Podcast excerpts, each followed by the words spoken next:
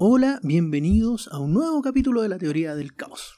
Una vez más, junto a Sergio, en este espacio de conversación, donde podemos hablar de todas aquellas cosas que nos quieren ocultar. En este capítulo estaremos conversando acerca de las Torres Gemelas, acerca de Michael Jackson, y además tenemos una sorpresa muy especial. Directamente desde Cuatro Ñuños en el set nos va a acompañar el señor Felipe Villarroel. Bueno, y con esta super presentación damos inicio a un capítulo más de La teoría del caos.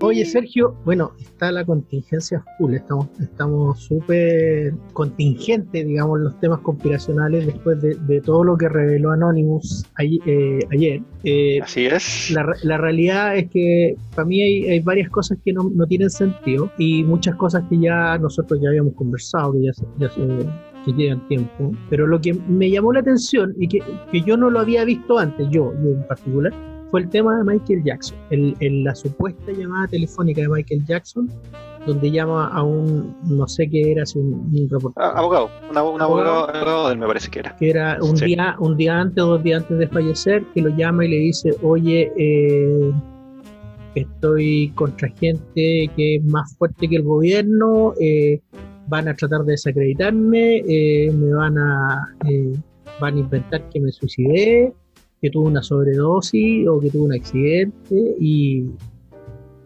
y el gallo le dice, oye, pero ¿quién es? Y dice, no, no es el gobierno, es más grande que eso. Y no puedo hablar de eso por teléfono. Y, no, no, puedo hablar de eso por teléfono porque es muy peligroso. Sí, eh, a mí es una revelación. Mira, o sea, básicamente, para ponernos en el, en el lado, en los dos lados de la, de la moneda, eh, no se ha podido corroborar, obviamente, que ese video, esa grabación sea real recuerda que hay tecnología del año del tiempo de las Torres Gemelas, que se me olvidó el año. 2001. Eh, 2001, ya del 2001 tenías la tecnología de la voz, como hoy día la tenías la tecnología para poner las caras, que de hecho aquí en Zoom la puedes hacer, entonces la tecnología de las voces existía, entonces no se ha podido verificar al 100% la veracidad de eso. Ahora, Obviamente eh, los defensores de Michael eh, siempre dijeron que eh, era inocente, siempre de hecho siempre quedó la duda de que si era culpable o no, porque obviamente todas las demandas que él tuvo finalmente buscaban dinero. Entonces, si tú eres una persona a, quien te a, tu hijo lo han violado, no, no, no creo que tu única o tu único medio sea sacar dinero y, que, y, no, no, seguir una demanda eh, porque llegaste a un acuerdo económico. No creo que sería el sentido tuyo si a tu hijo lo abusaran. No sé, a lo mejor a, la gente la gente sí, yo creo que yo no, y creo que no sería el común.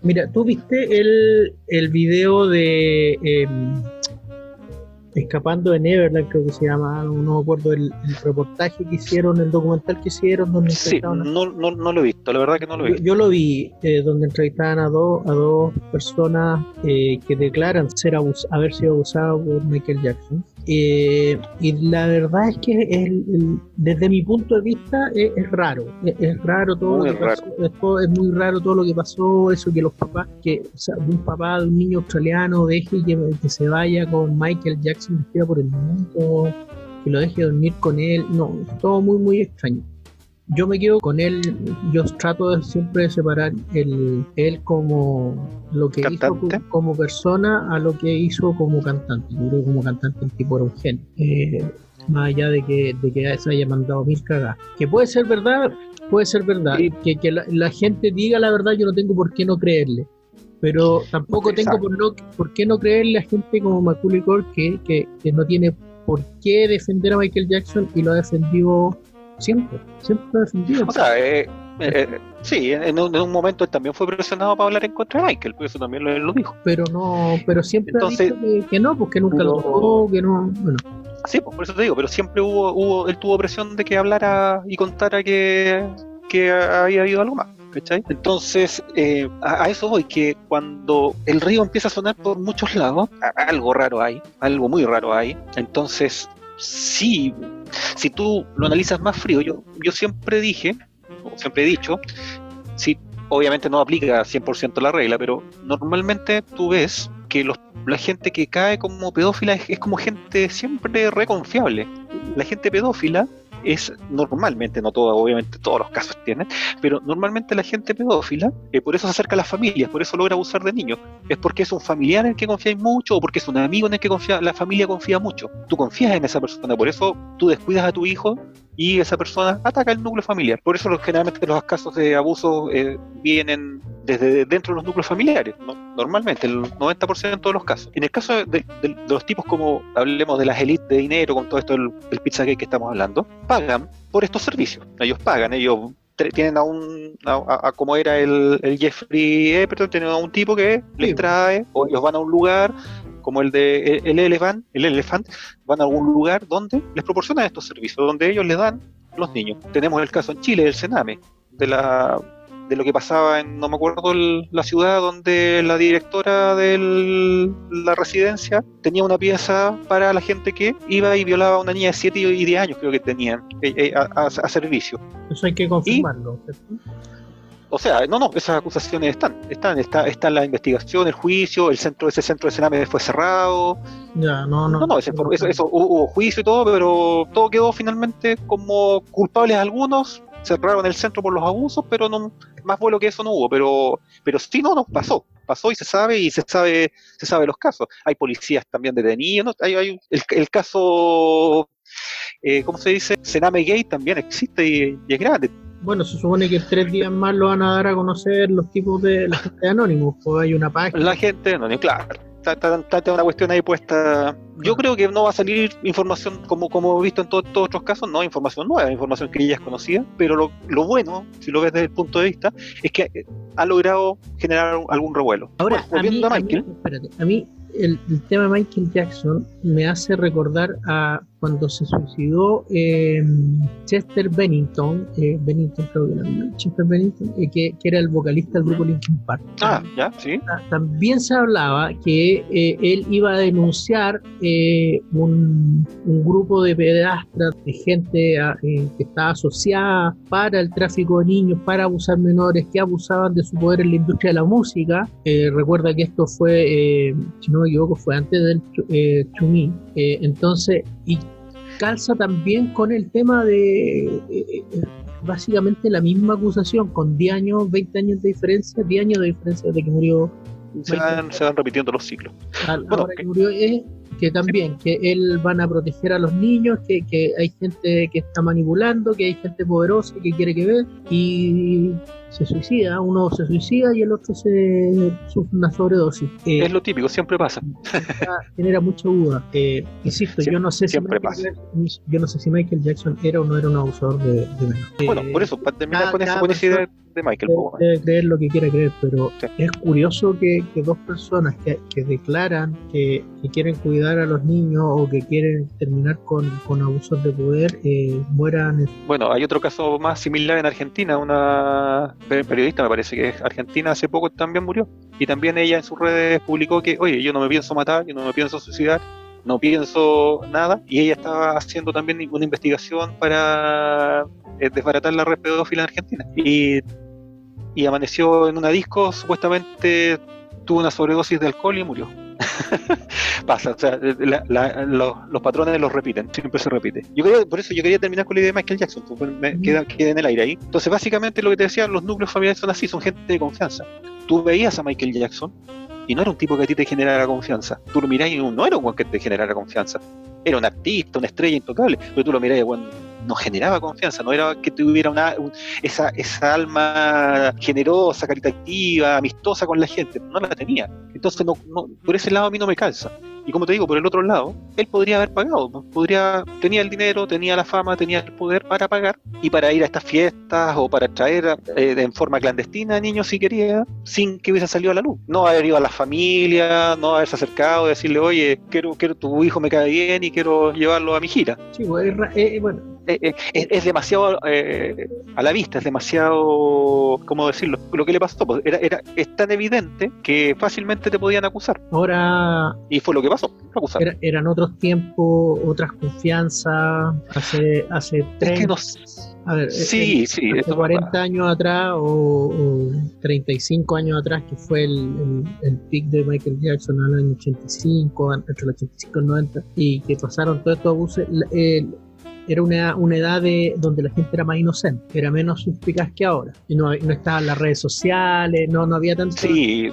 Ahora, pero yo, y volviendo un poco al tema este conspirativo, de, de, la muerte de gente que quiere desbaratar esta red de, abuso de poder, no, no, solo en que, insisto, de aquí viene después donde cayó el gallo de Chumí, el, ah, el nombre del productor que está procesado. Se supone que, eh, bueno, hablé recién de, Chester Bennington de Linkin Park, pero Chris Cornell también había dicho que había una red de, de abuso en, en el tema de la música y también se suicidó. Y ahora Anonymous mete en este mismo grupo a, a Vichy, el DJ. Entonces eh, es un patrón que se está repitiendo demasiado fuerte, que, que ya tenemos al menos cuatro personas, eh, músicos muy conocidos, que uno tiene una sobredosis y tres se suicidan. Bueno, Avicii también tuvo, murió de sobredosis, dos tuvieron sobredosis, dos se suicidan por, por el tema de, de acallarlo. Es complicado, da para pensar harto. Eh. lo que, como, como dijimos en, en otros capítulos, ¿cuántas casualidades tienen que ser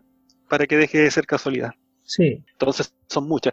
También se especulaba que a Ariana Grande la habían la tenían porque amenazada porque quería desbaratar una red iba a hablar y parte de la amenaza fue el atentado que sufrió que le hicieron en Inglaterra.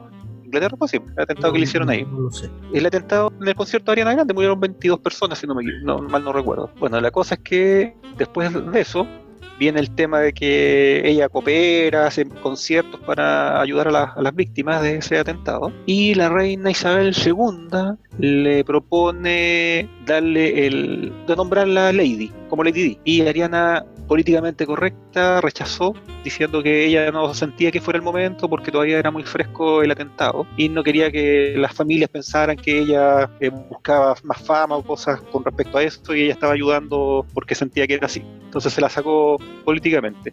Bueno, y, eh, sabemos lo que le pasó al, novio con el que estaba muy enamorada, que entró al club de los 27. y se especula mucho el, el, el otro cantante, el que murió no, recuerdo el nombre, no recuerdo los nombres, soy malo.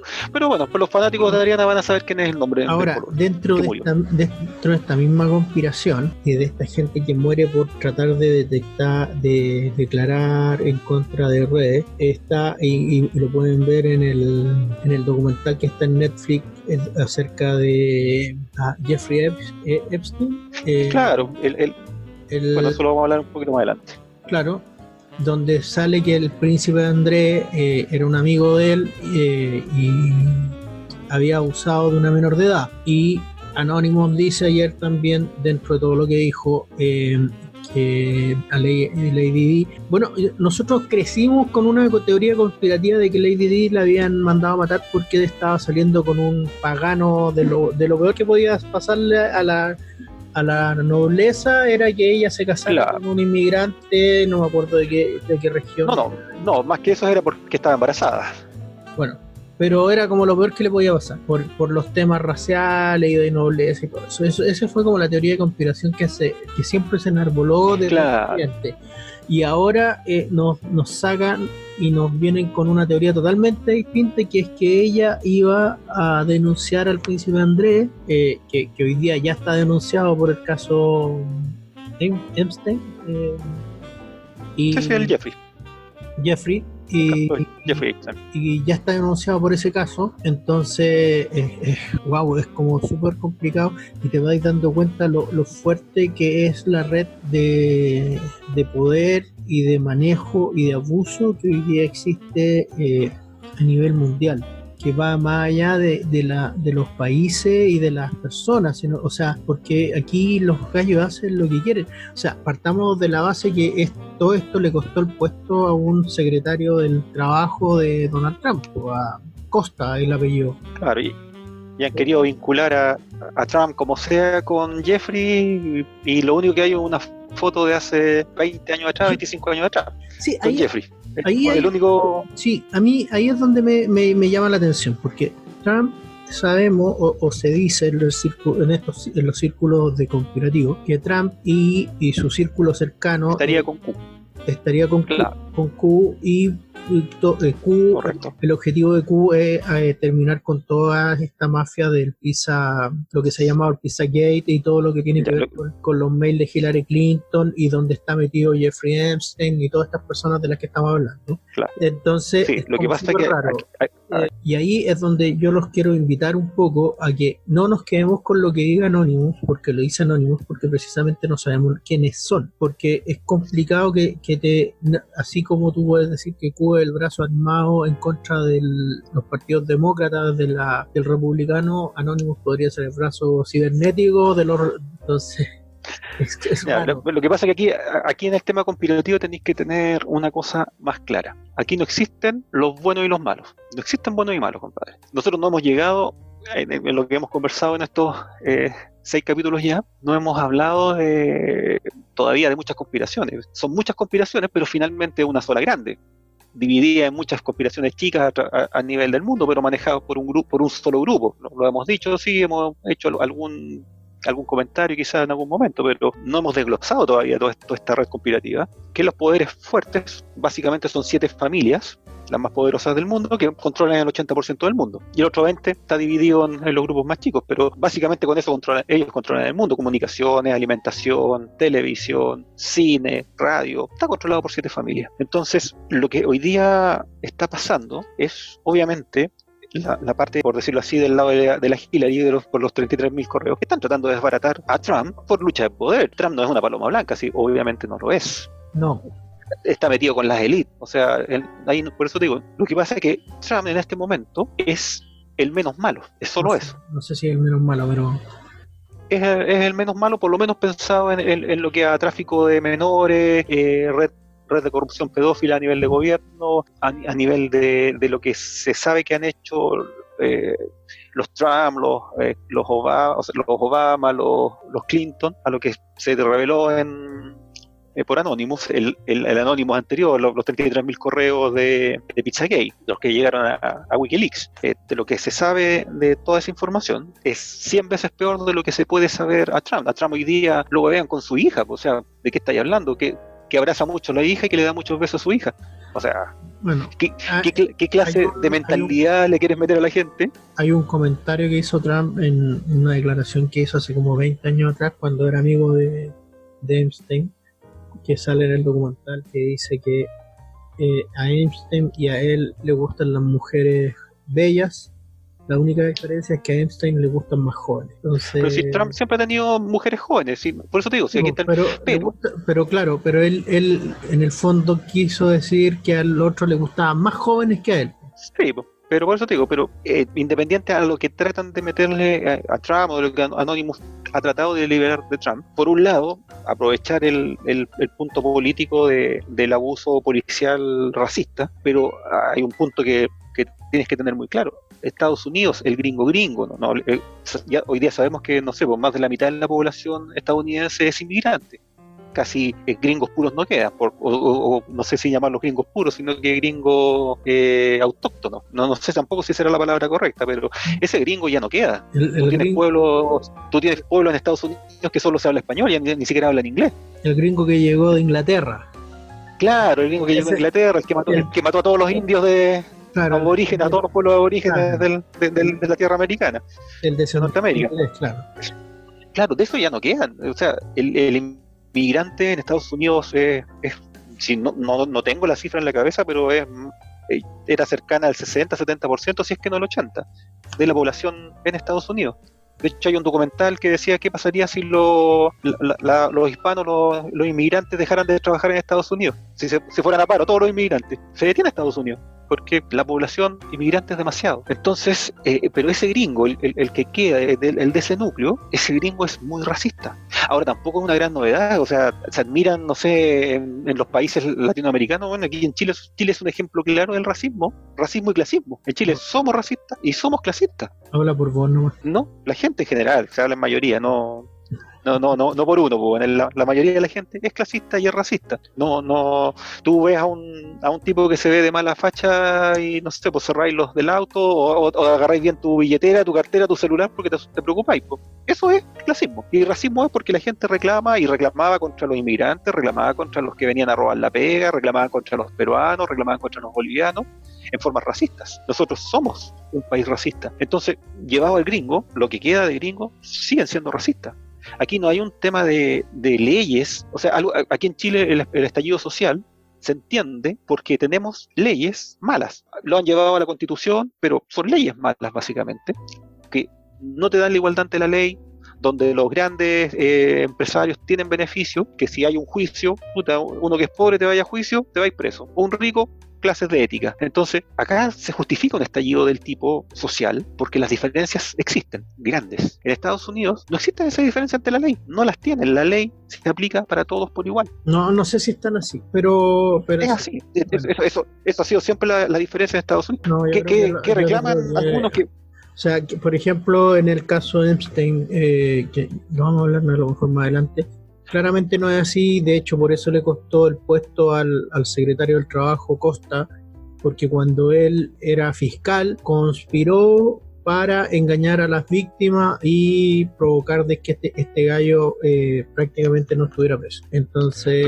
Estamos, volvemos a lo mismo, estamos hablando de poderío eh, grande donde todo esta, esta, esta, red, es que aquí entramos en otro término, no, no es la igualdad ante la ley aquí. Aquí hablamos de una élite poderosa que está armada a nivel de gobiernos para la explotación, para la pedofilia y por los más extremos para ritos satánicos, como dicen, o ritos de algún tipo, donde usan a estos niños. Bueno, es, todo esto eh, eh, ya, hay, hay, que comprobar. Exacto, todo esto es un... Bueno, lo, los correos de la Hillary Clinton y el Pizzagate son del 2016 y no pasó absolutamente nada. Tú lo buscas hoy día y en Estados Unidos esto es una teoría conspirativa, pero los correos están. Y... Las palabras raras están y las palabras y los símbolos que se conocen están. No, pero quedó una teoría conspirativa. Y no solo eso, sino que además todas las redes sociales, si tú subís algo a Twitter, a Instagram, o TikTok, no sé, a Facebook, que tenga que ver con estos temas, te lo borran. Pero no es tan así. Yo he buscado y encuentro pero, los temas igual. Pero lo que no, pasa que pero, pero, por ejemplo, hay, una hay una redundancia de información y se borra, sí. Ahora, obviamente sa sabemos que detrás de las grandes inversiones de Twitter y todo están los Obama. Eso también lo, lo dijeron. Tampoco lo he comprobado, pero pero así dicen que está Obama detrás de todas estas cuestiones. Por eso todo lo que es de Trump hoy día no lo están borrando. Están borrando la redundancia de información, no es que hay 10 veces lo mismo, 100 veces lo mismo, un millón de veces lo mismo y empiezan a, a borrar algunos. Pero todos hemos visto la, la, información que se publicó y si nos metemos a Twitter está ahí. O sea, bueno. sí sabemos que hay documentales que se borran, no sé, el, el mismo La caída de Cabal de la que conversamos otra vez. Por, eh, por, eso te decía, yo iba precisamente a eso, a la caída de la cabal, que el video lo han subido, no sé, 100 veces y lo han bajado 101. Eh, claro. Es súper difícil verlo. No así encontrar los textos, es más fácil leerlo y encontrar los textos escritos que... que... Pero, pero hoy día tenía en net, hoy día, perdón, eh, Twitter no, Obama es Netflix, confundido. Pero hoy día sí tienes en Netflix un documental eh, inculpatorio a Trump de Jeffrey que, Jeffrey, que eso, es lo que, es, eso es lo que te, a eso, es Jeffrey Epstein. Es que eso es lo raro que y, y, y de, Epstein, Epstein es lo que te decía yo. Epstein. Es. El, el tema es que que, eh, y ahí es donde me, parece muy raro porque eh, cuando cayó la cabal, cuando se dio todo a, con, a conocer todo eso, se habló mucho de, que esto tenía mucho que ver con, Hillary Clinton, con Bill Clinton, aparecieron eh, la, la foto de Bill Clinton en, el rancho, de hecho... En la isla. En la isla, entonces, de hecho, él niega haber estado en la isla y toda la gente dice, oye, pero ¿por qué dice que no estuvo? Si, si estuvo, nadie lo vio haciendo nada malo, pero estuvo. Entonces... Están los registros de vuelo están los registros de los aviones, la información existe. Entonces, hay fotografías con él y el Jeffrey abrazado. Entonces, ¿de qué habla, cachai? Entonces, eh, ¿por qué le dan tanto por el lado de Trump y tan poco por el lado del Partido Demócrata? Ese, esa es mi gran duda. Por eso yo eh, no, no, sé para qué lado va la micro, no, no sé, creo que esto una, tiene, tiene para largo. Eh. Bueno, me parece que hoy día empiezan ya las preliminares en Estados Unidos. Así que el golpe que le dieron a Trump en este momento fue fuerte, porque claramente las acusaciones a Trump, sí, puede ser que a lo mejor Trump haya, haya tenido algunos dichos que puedan ser racistas, pero en un cierto contexto como lo que le sacan en cara, que contra una gobernadora vino y dijo que si no le gustaba se fuera a su país, pero venía en un contexto de una crítica que la gobernadora hizo directa a él, de como país, de como gobernante, casi tenía que él tenía Estados Unidos tan mal. Entonces, yo también lo digo, si, si yo tengo gente que no es que, que, no es originaria de este país y no le gusta este país, reclama contra este país, reclama contra los gobiernos del país, créeme que tendería a pensar lo mismo que Trump, o sea, no sé, o tú lo aplaudirías si está criticando tu país y el país que ella está prometiendo proteger, pues, a, a Son contexto muy específico Las sacadas de, Entonces, claro, es, fácil sacar de contexto porque ya tenemos eh, conocimiento claro que la gente en general con tendencia de derecha comunicacionalmente son horribles, horribles para comunicar. Entonces, en este momento a Trump le dieron un golpe fuerte, está con un 54% de desaprobación, creo. Así que podría no ganar la reelección, siendo que hasta antes de todo esto, antes del caso de la muerte de Floyd. Floyd era la, la persona asesinada. Sí. Eh, antes del asesinato de Floyd, eh, Trump venía como avión y ya tenía ganadas eh, la reelección. Hoy día no sabemos. Su popularidad se fue a la punta del cerro. Siendo que volvemos a que hay un tema de, de, de raza, de gente racista. Son policías racistas, son ciudadanos racistas, no es una política de gobierno, no es un gobierno que haya puesto leyes contra la, raza, contra la gente. Claro, toma que Trump quiere hacer el muro, pero o que Trump quiere no quiere a los inmigrantes, no quiere a los inmigrantes ilegales. Yo creo que ningún país queremos inmigrantes ilegales. Y aquí en Chile tenemos la experiencia de lo que está pasando con los tantos inmigrantes ilegales ya tenemos motoboy, tenemos sicarios, cosas que en este país no se daban. Hoy día tenemos servicios adicionales que no existían y el, y el poderío de la droga creciendo. Entonces, este famoso Anonymous tampoco ha revelado nada, nada tan nuevo. No, como tú decías, lo único que tuviste, y porque no lo habías visto, ¿no? antes esta grabación de la llamada telefónica de Michael, pero el resto de información liberada tiene por lo menos cuatro años. El, Como decíamos, el Pizzagate fue en 2016 con la liberación de Hillary el Jeffrey tiene también como cuatro años y viene, viene como al siguiente año la caída de, del Jeffrey. Las liberaciones de famosa información que iba a liberar del Vaticano, tenemos que se liberó un listado de curas que ya había, había salido hasta en televisión, los curas que han sido movidos de países, que que lo han movido de un país a otro y que muchos pedófilos, pedófilos europeos eh, se vinieron, los mandaron a Latinoamérica. Eso lo sabíamos, también es una información eh, vieja. Insisto, a lo mejor el, esta nueva generación, los más millennials, eh, no manejaban esta información de, más vieja y su fuerte información han sido las redes sociales y no la televisión o, o tampoco era su curiosidad investigarlas. hoy día renace fuerza toda esta información, pero este Anonymous increíblemente ha dejado afuera eh, toda la información respecto a los correos, al Pizzagate como tal. No ha hablado absolutamente nada de eso, siendo que lo que dicen ellos en su declaración es que están contra una clase política, total, pero pareciera que no solo está, contra una clase política, pero de un sector, porque no, no liberan, no hablan, mostrar nada de lo Pizzagate ya conocido ni, certificado ni información. Podrían certificar, podrían eh, corroborar eh, la información de la pizza o por último negarla, decir, oye, estos correos son todos falsos, los vimos, tenemos los correos reales, no sé, algo pero eh, tampoco ha pasado. Deja, deja por ese lado mucho, mucho que pensar. Obviamente, las teorías conspirativas generales, Pizzagate, están. Yo creo que, que esto da para largo. Eh, bueno, la idea era hablar un poco de, lo que ha pasado, de, esto que dijo ayer Anonymous, que la gente tiene que hacerse su propia opinión. Eh, yo he visto mucha gente repitiendo lo que dijo Anonymous como lorito, eh, como si fuera la verdad absoluta. Y creo que eso es malo. Creo que, creo que el cuando tú llamas a cuestionarte eh, la información que te dan los canales formales, también tienes que llamar a cuestionarte lo que, lo que te dicen los canales informales o alternativos. Si tú no le crees, al, para llevarlo al, nacionalismo, tú dices que no le crees al Mercurio, pero probablemente tampoco le crees a... Se me fue el nombre del pasquín ese que... De Clinic. De Clinic. Sí, de Clinic. O eh, la Gamba, a Gamba, ¿cachai?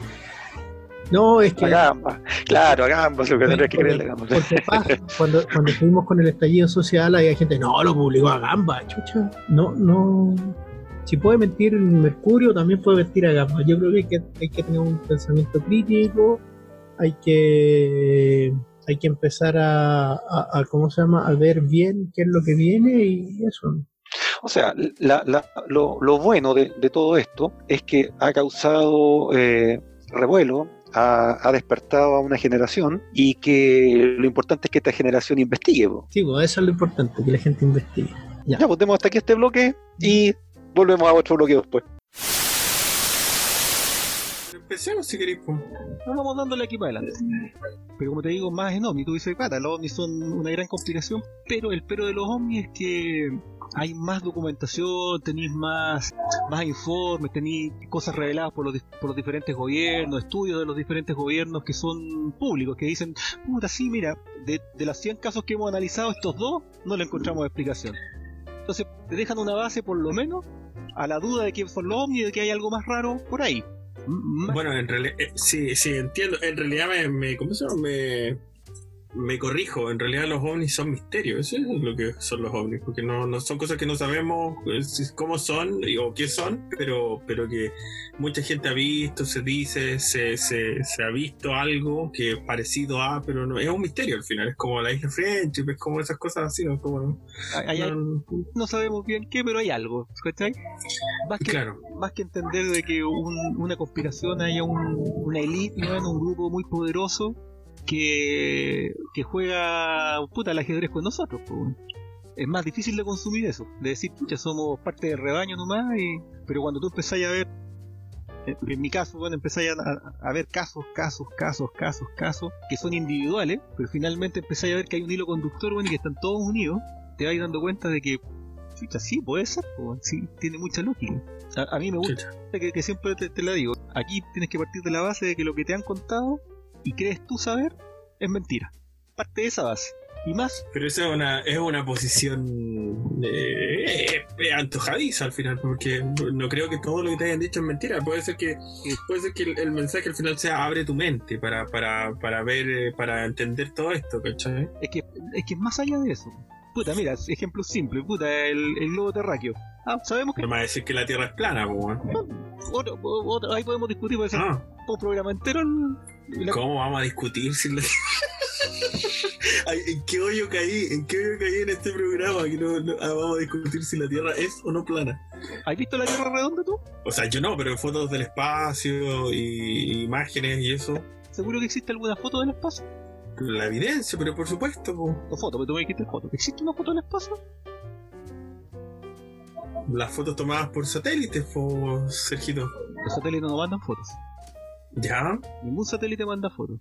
De hecho, el, el, el, Apolo, no me acuerdo cuál es, el que, se, el que ya se fue de la, de la Vía Láctea, sigue mandando información. Ya. Esa información que manda se traduce a una fotografía. Eso se hace en un, en un programa computacional de los derechos que los derechos los tiene la NASA. Esa información que a ellos les llega, ellos las transforman en imágenes. No existe ninguna fotografía, todos son CGI, son animaciones recreadas con la información que mandan los satélites.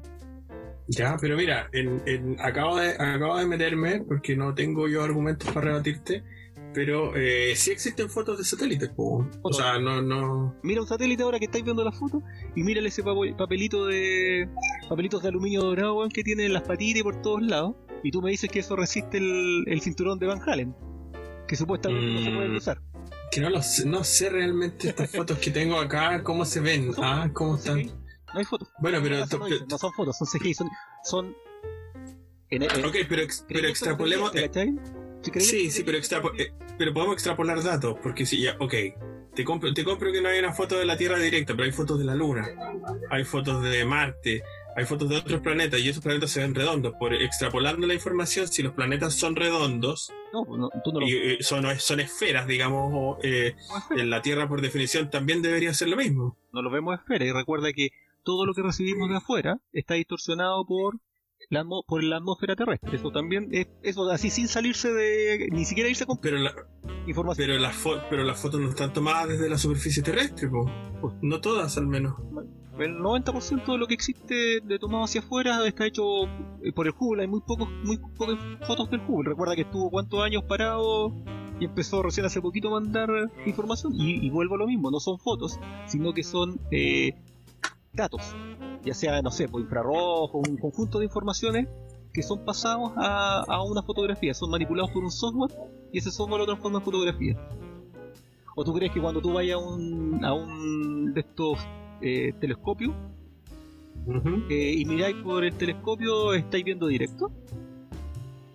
O sea, ahí estáis viendo, cuando miráis por un telescopio, estáis viendo con la, con la deformación de la atmósfera y todo eso, ¿no? Cuando tú te compras un telescopio, cuando tú vas a un telescopio de estos profesionales, cuando vayas al, al de, no sé, pues la que está en Antofagasta, que está en La Serena, y tú miras por ahí, ¿tú crees que estás mirando al espacio directo?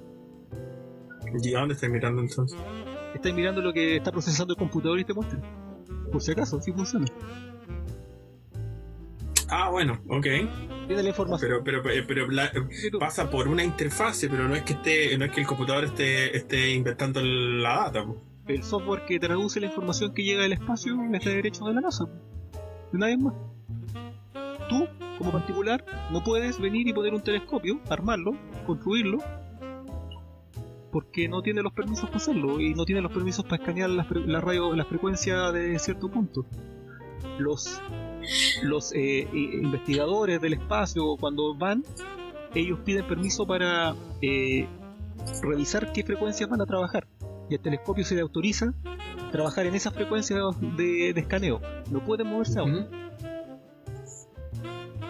Así que Ok, Nada- es interesante, es un tema nada- interesante. nada te confirma que es no está siendo manipulado la información que pasa allá por los computadores. Pues si el software que no es transparente para ti el software que está siendo usado. No sabes, porque tiene derechos de, de una empresa gigante nomás. Entonces queda ahí. ahí. Ahora, a lo mejor la Tierra no es plana, pero redonda no es. ¿Por qué? Si vuelve a los mayas, a los aztecas, bueno, y a todas las eh, los egipcios, las grandes culturas, para ellos la Tierra era plana, po, no era redonda. Pero, pero estamos hablando Sabía- de culturas que tenían un conocimiento no, no, Gigante, digamos, no, de- bueno, recuerda que pero no, no era, pero no era empírico, po. o sea, ellos, ellos, supon- ellos suponían y extrapolaban exacto. información. pero era exacto su- sus posiciones de los planetas, los, los, los periodos de algunos satélites, los, de algunos meteoritos, no, cometas ya, los, los, periodos de cometa, los, los periodos de la Luna, los periodos de Marte, Júpiter. No, si tiene, hay, hay, hay mucha ciencia, hay mucha ciencia alrededor, pero, Hay algo de eclipse, pero, pero, eclipses exacta. Sí, hay, hay mucha ciencia alre- alrededor, pero era, era totalmente rústica. O sea, son cosas que o sea, llegaban a ellas sin instrumentos y sin ninguna, ninguna ayuda científica. El problema es que eh, el problema es que claro, les ponís, les ponís, ¿cómo se llama? Les ponís los dioses y hasta ahí te llega la, la, la insinuación de que eran un pueblo, digamos, totalmente sabio, porque eran totalmente politeístas y, y tenían deidades en el sol, en la luna, ¿cachai? Entonces, ¿Y hasta ahí llega el argumento. de dónde la sabemos? ¿Mm? ¿Y esa información de dónde la sabemos? De que era un ¿Qué información? De que era de que eran deidistas, que, te- que, que adoraban a dioses, que adoraban la luz, que adoraban el agua, que adoraban esas cosas. ¿De dónde las sacamos y que hacían sacrificios? hi- histo- historiadores, po. ¿Y quiénes son esos historiadores?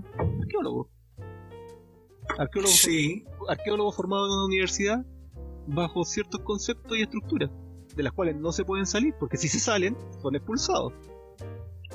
No sé, pero ¿cuál podría ser el interés? Es que yo, yo entiendo, yo entiendo cuando hay una conspiración en un hecho que oculta algo, ¿no? Y ahora, ¿qué, qué, qué- qué interés podría haber en, en disfrazar ese tipo de cosas? No, eh, no- es disfrazar, lo que pasa que, por, por un lado, o sea, una explicación simple, yo, yo mi explicación real la tenemos que conversar sin, en, en vivo con una chela porque no... y porque es peligroso según yo. Eh, pero sí, lo que te, te puedo decir en ese sentido es, no es que exista una conspiración, existen muchas, que son una sola. La NASA, viéndolo de, una- de un análisis simple nomás, de- no de, de decir, puta, la conspiración grande y están ocultando cosas y nos quieren mentir por algo, no. Piensa que no nos quieren mentir por algo, simplemente la explicación es más simple que esa. Estos gallos mueven, en plata chilena no se puede decir, trillones de, trillones de millones de billones de dólares no sé cómo se dice el número, sus presupuestos son gigantes, son, son más grandes que el presupuesto de la misma nación de Estados Unidos, la plata que maneja la NASA, porque recibe plata de otros gobiernos también, va a poner satélites en, orba, en órbita para comunicaciones, para investigación, es enorme la cantidad de plata que mueven. Entonces, ¿tú crees que les conviene decir, compadre, no, si no, ¿sabes qué? La- hay una capa afuera de que, se, que, que este eh, cinturón de Van Halen que no nos permite salir y no vamos a poder salir nunca? No, si lo podemos cruzar, listo. Se solucionó el problema, no, si ya sabemos cómo cruzarlo y lo cruzamos. Oye, ya, los satélites existen, sí, sí, ahí tenemos satélites dando vueltas. Bueno, si podéis tener Ujú. globos aerostáticos dando vueltas como lo tiene Google hoy día. ¿Por qué, por qué te, te ibas a gastar tan, te gastas tantos millones de dólares en poner satélites en, en órbita si tenéis todo unido por eh, fibra óptica hoy día para todos lados? Estáis uniendo todo por fibra óptica, la comunicación es un 99% fibra óptica hoy. ¿Y para qué seguís poniendo satélites en el aire? ¿Para qué tenéis 15.000, más de 15.000 satélites en el aire hoy día? Funcionales. Más 6.000 o 7.000 ya que no están funcionando. No tiene ni un sentido lógico. Tendríamos, estaríamos comunicando por satélite maravillosamente. Son 15.000 satélites girando alrededor del planeta, weón. No, no cuadra. Pero tú empezás a ver ese tipo de cosas, ¿no? Entonces, sí, la conspiración de la NASA no pensemos que es más allá, sino que simplemente no perder su punto estratégico de, la, de los millones y millones de dólares que ganan. Porque por, en, en la carrera espacial no existen enemigos, aunque los gobiernos te lo traten de mostrar de esa forma. Están todas las agencias, la rusa, la china, eh, la, las privadas, que hay dos privadas, que entre ellas el que, el que mandó ahora el Space, ¿cómo se llama? El SpaceX, el de, el de este gallo, ya se me olvidó el nombre de él. Ah, de Elon Musk. Elon Musk, ese. Él- son todas, todas pertenecientes a NASA. De hecho, sus símbolos son todos similares, no, no tienen un símbolo que... Ujú. no, no, sus símbolos similares, to- todos están alineados con NASA, son todos lo mismo. Y tú dices, puta, si el ruso y chino están peleando por la carrera espacial, mentira, son amigos. Trabajan junto para el espacio. Entonces, Bueno, son- al final de eso, de eso se tratan todas las conspiraciones. Al final son, son bandos de mentiras enfrentados o haciendo que se enfrenten entre sí. Claro, es, es- es- mucho dinero. Eh, Al final, verlo por ese punto, o sea, para que sea más aterrizado y no irnos a esas conspiraciones ya con alienígenas y cosas raras que ya. Con, ¿no? Dinero, mucho dinero. Y no perder esa posición estratégica que te deja ganar mucho dinero. En total, la información que tú ves eh, la manejan ellos, pues todo. No pasa por los gobiernos, porque tú después decir, oye, pero los gobiernos no se dan cuenta. No necesariamente, porque tenés la institución que te manda toda la información. Es como la gente creyente de la iglesia, oye, el, el Papa es el intermediario de, de Dios en la tierra, pues bueno, es un santo. Esto por ser elegido por otros hombres, como, como ese cargo, él pasa a ser santo. Y es adorado por eso. ¿Y quién lo pone en duda que es una mentira? Los creyentes no. Los no católicos, pues, obvio. Exacto, los- pero los creyentes no. No, claro que no. Entonces, es lo mismo. Llévalo a una escala un poquito más grande, porque también es gigante la, la gran mentira de la, de la religión. El manejo de la Oye, pero espérate, pero espérate, ¿y de qué vamos a hablar? ¿De este, este, este programa ya empezó, Sergio? ¿O esto es, es una es un entremés? Esta es la introducción. Tenemos que explicar qué estáis haciendo aquí, weón. Mira, lo que yo le puedo decir a la gente que, bueno, bienvenida a un capítulo más de Teoría del Caos, el podcast más chanta de la, de, la pod- de, Spotify. Eh, mi nombre es Felipe Villarroel, yo soy, bueno, uno de los, de los panelistas de Cuatro ñoños en el set, un lindo podcast que está disponible ya en Spotify, 10 capítulos de su primera temporada, vayan, Cuatro ñoños en el set, muy entretenido. Eh, pero estoy hoy día porque secuestré a tu, a tu colega eh, José, ¿se llama? Sí. Lo secuestré y lo mandé en una balsa a la isla Friendship para que la conozca. que el- Pues que ya lo tengo perdido, José, weón. no- sin, con poca comunicación, yo creo que el satélite ya no funciona. Así que. no, ya- está, per- está perdido José, así que eh, bueno, eh, aquí estoy para, para, para conversar un rato de eh, paranoia, eh, sucesos misteriosos, conspiraciones y todo eso, todas esas cosas que no tienen base científica y sobre las cuales solo especulamos en este programa llamado Teoría del Caos. Claro, bienvenido Felipe a un capítulo por primera vez. Eh, me estás cobrando la mano de todas las veces que he ido a darle rating a su, a su programa, weón. Ahora tú No, sí. caiga un poco el nuestro, ¿eh? Pero No, sí, te- te- tenemos mucho rating llevado por teoría del caos. ¿ah? bueno, tenemos seis usuarios fieles, weón, que ven todo, así que mi hijo, mis tres hijos y los, los hijos de mis primos también ahí lo ven. Así que una Oye, pero yo, yo, yo puedo pregun- quiero preguntar algo. Aquí yo puedo, yo puedo tirar un garabato o no? ¿Hay censura en este programa? No tenemos censura, aunque somos un, un programa familiar. ¿Cómo familiar? O sea, entonces, yo siento a mi hija aquí al lado y, y empezamos a conversar de ovnis, de esas cosas, se, se, se muere. Yo, yo, mis hijos converso de, de ovnis y todo esto. Bueno, sí, los tuyos están más grandes, sí, es verdad. Sí, se, puede, se puede. Bueno, bienvenido, mira. eh, como, como te comentaba, eh, José está medio complicado con, con tiempo. Eh, y ya llevamos mucho rato sin grabar, así que dije, puta, con cualquier weá la hacemos. Así que bienvenido, Felipe. Vale, vale, eh, se agradece la confianza. Te había vuelta la mano. Así que, eh, bienvenido. La idea de, de este capítulo hoy es hablar un poquito de una conspiración más que conocida. Se ha hablado en, en varios documentales, eh, en muchos programas de televisión también se ha comentado. eh, que es la famosa conspiración de las Torres Gemelas. La caída de las Torres Gemelas de las del, Torres Gemelas, Exacto, del del- del 11 de septiembre. del 11 de septiembre del 2001, ¿no? Fue, si no me equivoco. Exactamente. Sí, bueno, yo me, yo me acuerdo de eso, por supuesto. Yo estaba, me acuerdo que estaba en el colegio. Y, y, como que cuando se dio la noticia de que, oye, atacaron las Torres Gemelas, como que uno no, no dimensionaba el, el, problema que era o, o la, digamos, el, el- la dimensión de todo esto. Y claro, después cuando llegaba a tu casa, prendí la tele, te das cuenta que estaban todos en, en cadena nacional eh, mostrando, porque era, era realmente impactante. po. Hagamos paréntesis en este impacto que, que me, que me impactó otra cosa dijiste en el colegio, weón. Yo ya, Sí, yo estaba en el colegio. yo ya había hecho mis 5 años de universidad. ¿De qué estáis hablando, weón? No, pues sí.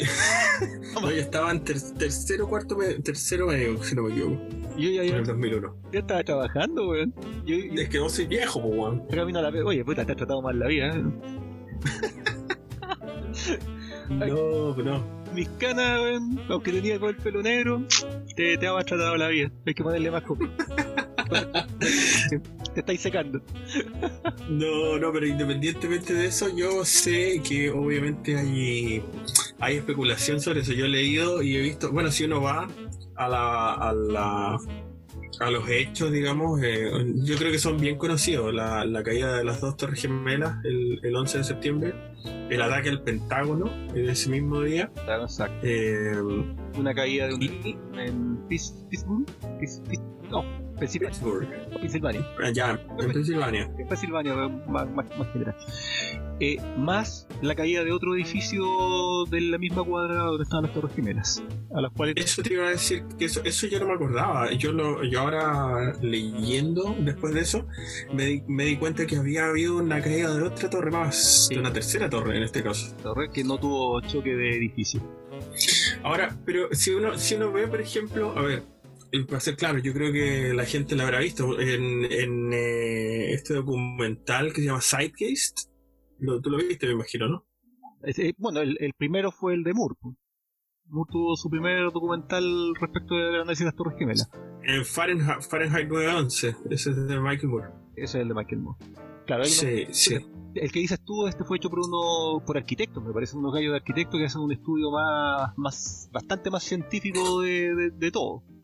Lo que pasa es que el, el- a ver, el, documental de Michael Moore, Fahrenheit 911, es un documental hacia la, hacia, digamos, lo que pasó ese día objetivamente. O sea, te muestra a, a dónde estaba, por ejemplo, Bush en el momento en que atacan las Torres Gemelas, eh, cómo ocurrió, imágenes del hecho, y después hace un estudio muy interesante de quién se benefició con la caída de las Torres Gemelas. O sea, eh, todo el, el efecto que provocó después del, después del ataque terrorista y quiénes son las personas que después de ese ataque terrorista eh, obtuvieron beneficio. Entre ellos, Bush, el mismo presidente, eh, y su empresa de defensa, digamos. ¿no? Esa es como la parte interesante en la que eh, da a entender muy claramente que hay, habría intereses creados, digamos, o que, o que al menos, digamos que si, fue coincidencia, habría sido una, una feliz coincidencia para el presidente de los Estados Unidos el hecho que eh, hubiese habido un ataque terrorista de esa magnitud. Sí, pero, pero recuerdo un, detalle, que también lo, lo dije cuando estuve invitado a tu programa. ¿Cuántas coincidencias deben ser para que deje de ser una coincidencia? Entonces, el tema de las Torres Gemelas empieza, em- empieza con demasiadas coincidencias.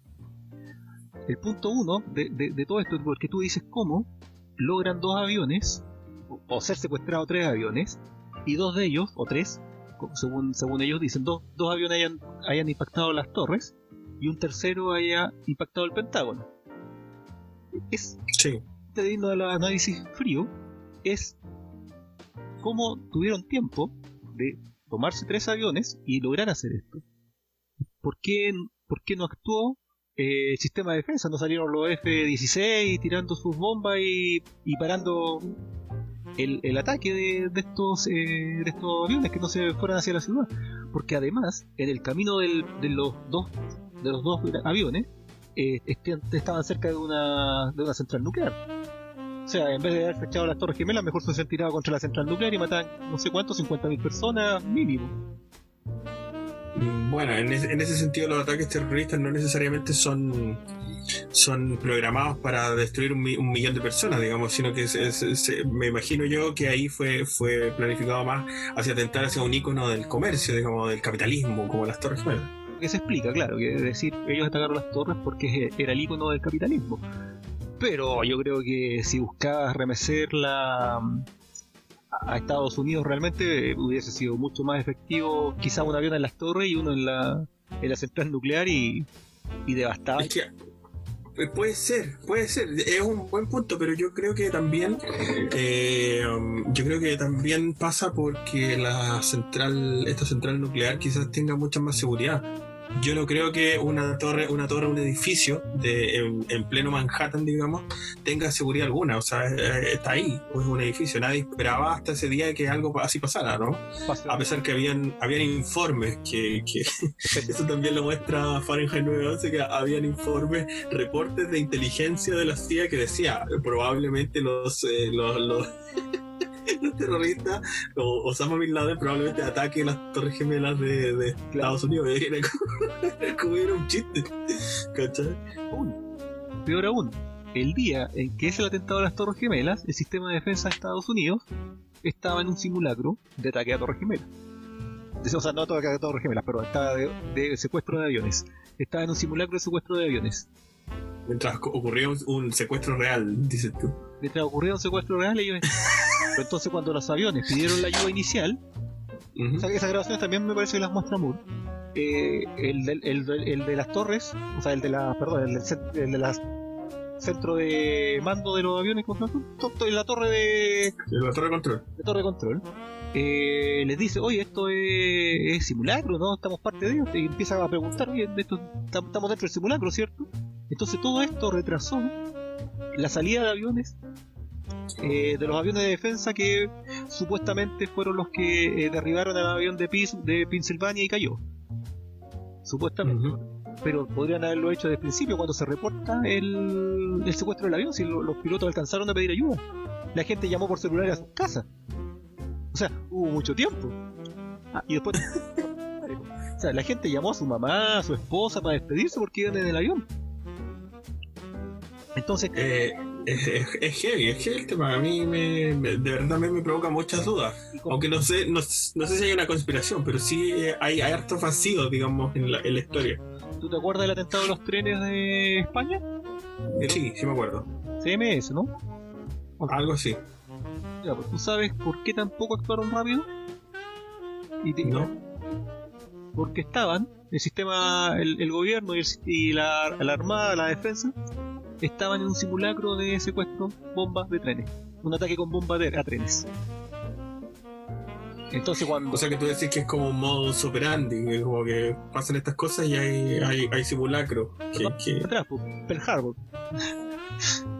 También tenemos indicios de que se sabía. Y un poquito más, más, más adelante, que es Cuba. ¿Qué pensaban hacer con Cuba? Y eso, eso es información que conocemos. ¿Qué pla- qué- ¿Pero qué planeaban hacer con Cuba? Cuba, eh, eh, eh, Estados Unidos en su momento pensó en- en- el gobierno de Estados Unidos pensaba, y estaba dentro de los planes, de las posibilidades de lo que podían hacer, volar un avión sobre Cuba y derribarlo, hacerlo explotar, para echarle la culpa de que había sido Cuba el que había mandado el misil, y invadir. Cuba y, y sacarse el problema de Cuba en esa época, cuando recién Cuba estaba, estaba con la revolución.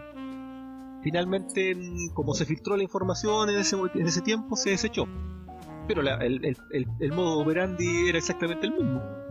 Hacerse un autoatentado para tener una excusa. Sea, la cosa es que ya, ya ese estilo de operado de inteligencia de Estados Unidos ya existe. Tenemos, eh, hay evidencia de que han pensado siempre de esa forma, justificar ataques o justificar invasiones con autoatentados. Sí, sí, bueno, eh, lo, lo de, lo de Pearl Harbor, lo de Pearl Harbor, en, en teoría ellos sabían que iba a pasar y lo dejaron pasar para que eh, hubiese, digamos, una... ¿Cómo, cómo llamarlo eso? Como, como que la gente, como que enlistaran eh, soldados, digamos, ¿no? Como que los soldados, la gente saliera a, a- luchar por la causa, digamos, fue un, fue un tema de, de corazón, claro, enardecer el alma patriota. el espíritu, Eh, claro. el espíritu patriota, hacer el patriotismo cuando te atacan, cuando te atacan algo que, te, que es tuyo, obvio. Ahora, pero eso, eso hay una distancia, digamos, hay una distancia entre dejar que algo pase, porque te conviene que pase, a causarlo tú. Tú lo que estás diciendo, o por lo menos lo que estás insinuando, es que sería como lo que ellos llaman como un ataque de bandera blanca, ¿no? Como, como que, como que ellos, sea, es, como un autoatentado en el fondo. Eso es lo que tú estás proponiendo que dice la, la conspiración. Así, así, así lo creo más que, que ellos supieran y lo dejaron pasar. Porque son, como te digo, son demasiadas, demasiadas cosas que se van juntando. Tenemos, como, como, como te, te digo, esta primera parte en que eh, eh, increíblemente cuando sucede el atentado están en un simulacro de atentado. Tenemos que este operandis se da hasta en otros países. Que en España pasó exactamente lo mismo con los trenes. ¿Por qué no actuaron rápido? Porque estaban en un simulacro, que creyeron que era parte del simulacro. El, el de la carrera en ¿dónde fue? Eh, Esto cuando hubo la, la bomba a los corredores, también estaban en simulacro de ataque terrorista a los corredores. ¿Sí? No, eso lo ignoro. Sí, eh, no, no- no te lo puedo asegurar porque no recuerdo exacto exacto, pero estaban en un simulacro de algo. Por eso tampoco no me acuerdo si fue el, el- el- esto de los cuando atacaron con explosivos o este del, del puente que, es, que pasó con el camión atropellando a todo el mundo. Uno de estos dos estaba en un simulacro similar. Entonces es demasiado raro que o, o, o, lo- o los psicópatas que hacen los atentados son telépatas bueno, y se adivinan que hoy el gobierno entró en... No, es el momento porque no se van a dar cuenta que, que lo vamos a hacer. O lo que es más que tiene más sentido es que es preparado con un qué. Entonces ya tenía este primer factor. Luego eh, tú dices, bueno, las torres gemelas dijeron se derrumbaron, ya todavía no vamos a, a los hechos de cómo se derrumbó. Se hizo polvo todo, según la declaración oficial. Hoy no hay nada mucho que rescatar, ni muchos cuerpos, ni no tenemos gente, hay unos pedacitos muy pequeños porque todo se hizo polvo. Porque fue tanto el peso que cayó, cayó derecho, tanto el peso, Ujú. Que se destruyó y se hizo polvo todo. No tenemos la documentación, no tenemos nada. Pero, adivinen qué, encontramos los cinco pasaportes de los terroristas, completitos, nuevecitos, y le sacaron, y están las fotos, y está- por eso están sabemos quiénes fueron los terroristas que atacaron. no sabemos. Bueno, pero eso, eso, eso bueno, sí, es, es- es sospechoso, pero sospechoso de, de como para echarle la culpa a alguien, digamos, no necesariamente que, claro, ya. que, claro, que, que, que sí se, se salvaron realmente, no, nadie, yo creo que eso lo podemos dudar, digamos, ¿no? Pero, pero no, pero no prueba lo que tú dices, no, no es una prueba, digamos. estamos juntando dos, dos casualidades ya extrañas. Sí, de acuerdo. Entonces tenemos de todo lo que no se pudo rescatar, sí pudimos rescatar los, los pasaportes que sobrevivieron supuestamente al gran fuego que hubo, sobrevivieron a la caída de las torres que hicieron polvo todo, porque los terroristas no se cayeron del avión ni se bajaron del avión, en la unidad del avión el avión se incendió, pero los pasaportes saltaron del avión, ¿cómo? Es extraño. Claro, no se quemaron, viejo. Si busca, busca, googlea. Los pasaportes están enteritos, viejo. Ya, podríamos pensar, alguien quiso culparlo. Ya, alguien tenía. eh, sabía que. Ellos sabían que lo iban a atacar, entonces eh, pusieron, plantaron la información ahí de los pasaportes para tener la justificación exacta de lo que querían. Pero ya ya, ya tenemos dos factores extraños. Luego, tenemos que cayeron dos edificios que le chocaron aviones en diferentes pisos, pero se derrumbaron exactamente de la misma manera. Físicamente ya es imposible que dos objetos caigan de la misma manera, siendo que por último si hubiesen sido chocados en el mismo piso, ya ok, hay probabilidad de que caigan parecidos, ya chocaron en el mismo piso, caen los, el peso de los edificios que, de los pisos que estaban arriba, debilitan y cae todo. Explicación estúpida porque tus, el mínimo de, de física que uno sepa, de arquitectura que uno sepa, eh, sabes que los cimientos están hechos para sostener todo el peso de lo que están los pisos de arriba. Por ende, si Bueno, el, de arriba, ahí ¿sí? peso, ahí sigue habiendo el mismo peso estructural, no aumenta. Y un avión no pesa tantas toneladas como para que caiga. Además que las torres, ojo, que los edificios de Estados Unidos por norma están diseñados para choques de avión. Eso no sé, mira, lo que yo, lo que yo en- eh, para aportar datos a la causa se dice que eh, evidentemente que es, o sea, sí, es un, es un, es una, es un tema eso que, que pareciera, pareciera, digo pareciera porque no lo sé, pero pareciera que la, el, el derrumbe de la, de la torre o de las torres es como si fuera una demolición programada, es como, es como si hubiese, estuviera, si hubiera explosivos eh, puestos en ciertos pisos para hacer que se derrumbara en sí misma, porque se derrumba sobre su propio, sobre su propio eje, digamos, no cae hacia un lado, no, no, no, se derrumba de, ar- de arriba hacia abajo, eh, como si fuera una demolición programada. Y perfectamente. Porque sí, perfectamente, pero dicen también que, claro, que el, si a ver. torres se hubiese movido un milímetro más en su caída, rompe eh, la presa que sostiene el agua que para que no inunde la isla, porque los subterráneos del metro están ahí mismo. Entonces, si la torre se caído hacia el lado del subterráneo, que tenía ahí mismo, donde están los metros, el subway, eh, rompe las presas de agua, se inunda todo. ujú. Ahora, por eso, pero también se dice que Pero- el, el- el no debería no debería haberse caído pero también el nivel el nivel de calor de la explosión es muchísimo más alto de lo que de lo que quizás puede haber sido un, un- un- un hecho más normal digamos no algún algún incendio alguna cosa más más, más, más accidental del, del mismo edificio no el punto del calor es que el, el, el acero usado en las torres no es natural del base, es un acero de mucho mayor calidad que se exigió para la construcción de las torres. El acero normal de construcción se derrite sobre los 1700 grados. ya Sobre los 1700 grados. El de las torres resistían como 100 grados más, o sea, 1800 grados más o menos de haber resistido. Inclusive más según el, el arquitecto que dio el informe. Porque lo estaban acusando a él de no haber usado el acero adecuado. Y él explica que no, que el de las Torres Gemelas es una aleación que se hizo específicamente para esos edificios por la altura que estaban. Eh, y si había un incendio te- tenía que resistir no sé cuántas horas y todo. y se, se estudió y se hizo un acero de mejor calidad. Ahora, el combustible, se dice que el combustible de los aviones podría llegar a los 1500 grados. O sea, 200 grados debajo, 200 grados por debajo de, lo- de los 1700 que el acero normal se hubiese derretido y hubiese colapsado. Pero esa temperatura jamás llegó. ¿Por qué? Porque los aviones al chocar, el combustible que llevaban en las alas explotó hacia todos lados. Los ascensores se llenaron de fuego. Por ende, el combustible que traía el avión cayó por todos lados y se prendió hacia todas direcciones. Nunca pudo haber logrado esa temperatura, sino que fue como, como el gas escapando y hizo fuego y duró un segundo. Lo que se quedó quemando fue obviamente la estructura y los papeles, madera y todo lo que había ahí. Porque si tú analizas fotos que, hay de ese momento, en el piso del choque hay sobrevivientes. De hecho, hay gente que se lanza de esos pisos. de la de la de los sí sí hay gente que prefirió morir de instantáneamente digamos tirándose por la ventana Pero si ahí hubiesen habido 1700 grados, la gente no hubiese estado viva.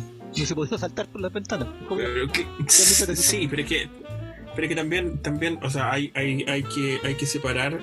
Yo no sé, yo sinceramente estoy, estoy intentando pensar eh, en, en cuando ocurre, digamos, eh, ocurre en pisos superiores, obviamente. Y eso, y la gente, la gente que estaba en esos pisos donde fue el choque, esa gente murió instantáneamente. O sea, esa gente, esa gente se hizo polvo en el segundo, al segundo que, que hubo la explosión ahí. Pero la gente, los pisos, los pisos de abajo se pone a ver cómo se incendia y cómo se empieza a quemar todo sobre ellas, ¿cachai? O sea, es cuestión de tiempo, de segundos o, o apenas minutos para que llegue a donde están ellos, digamos. Y esa es la gente que se empieza a tirar.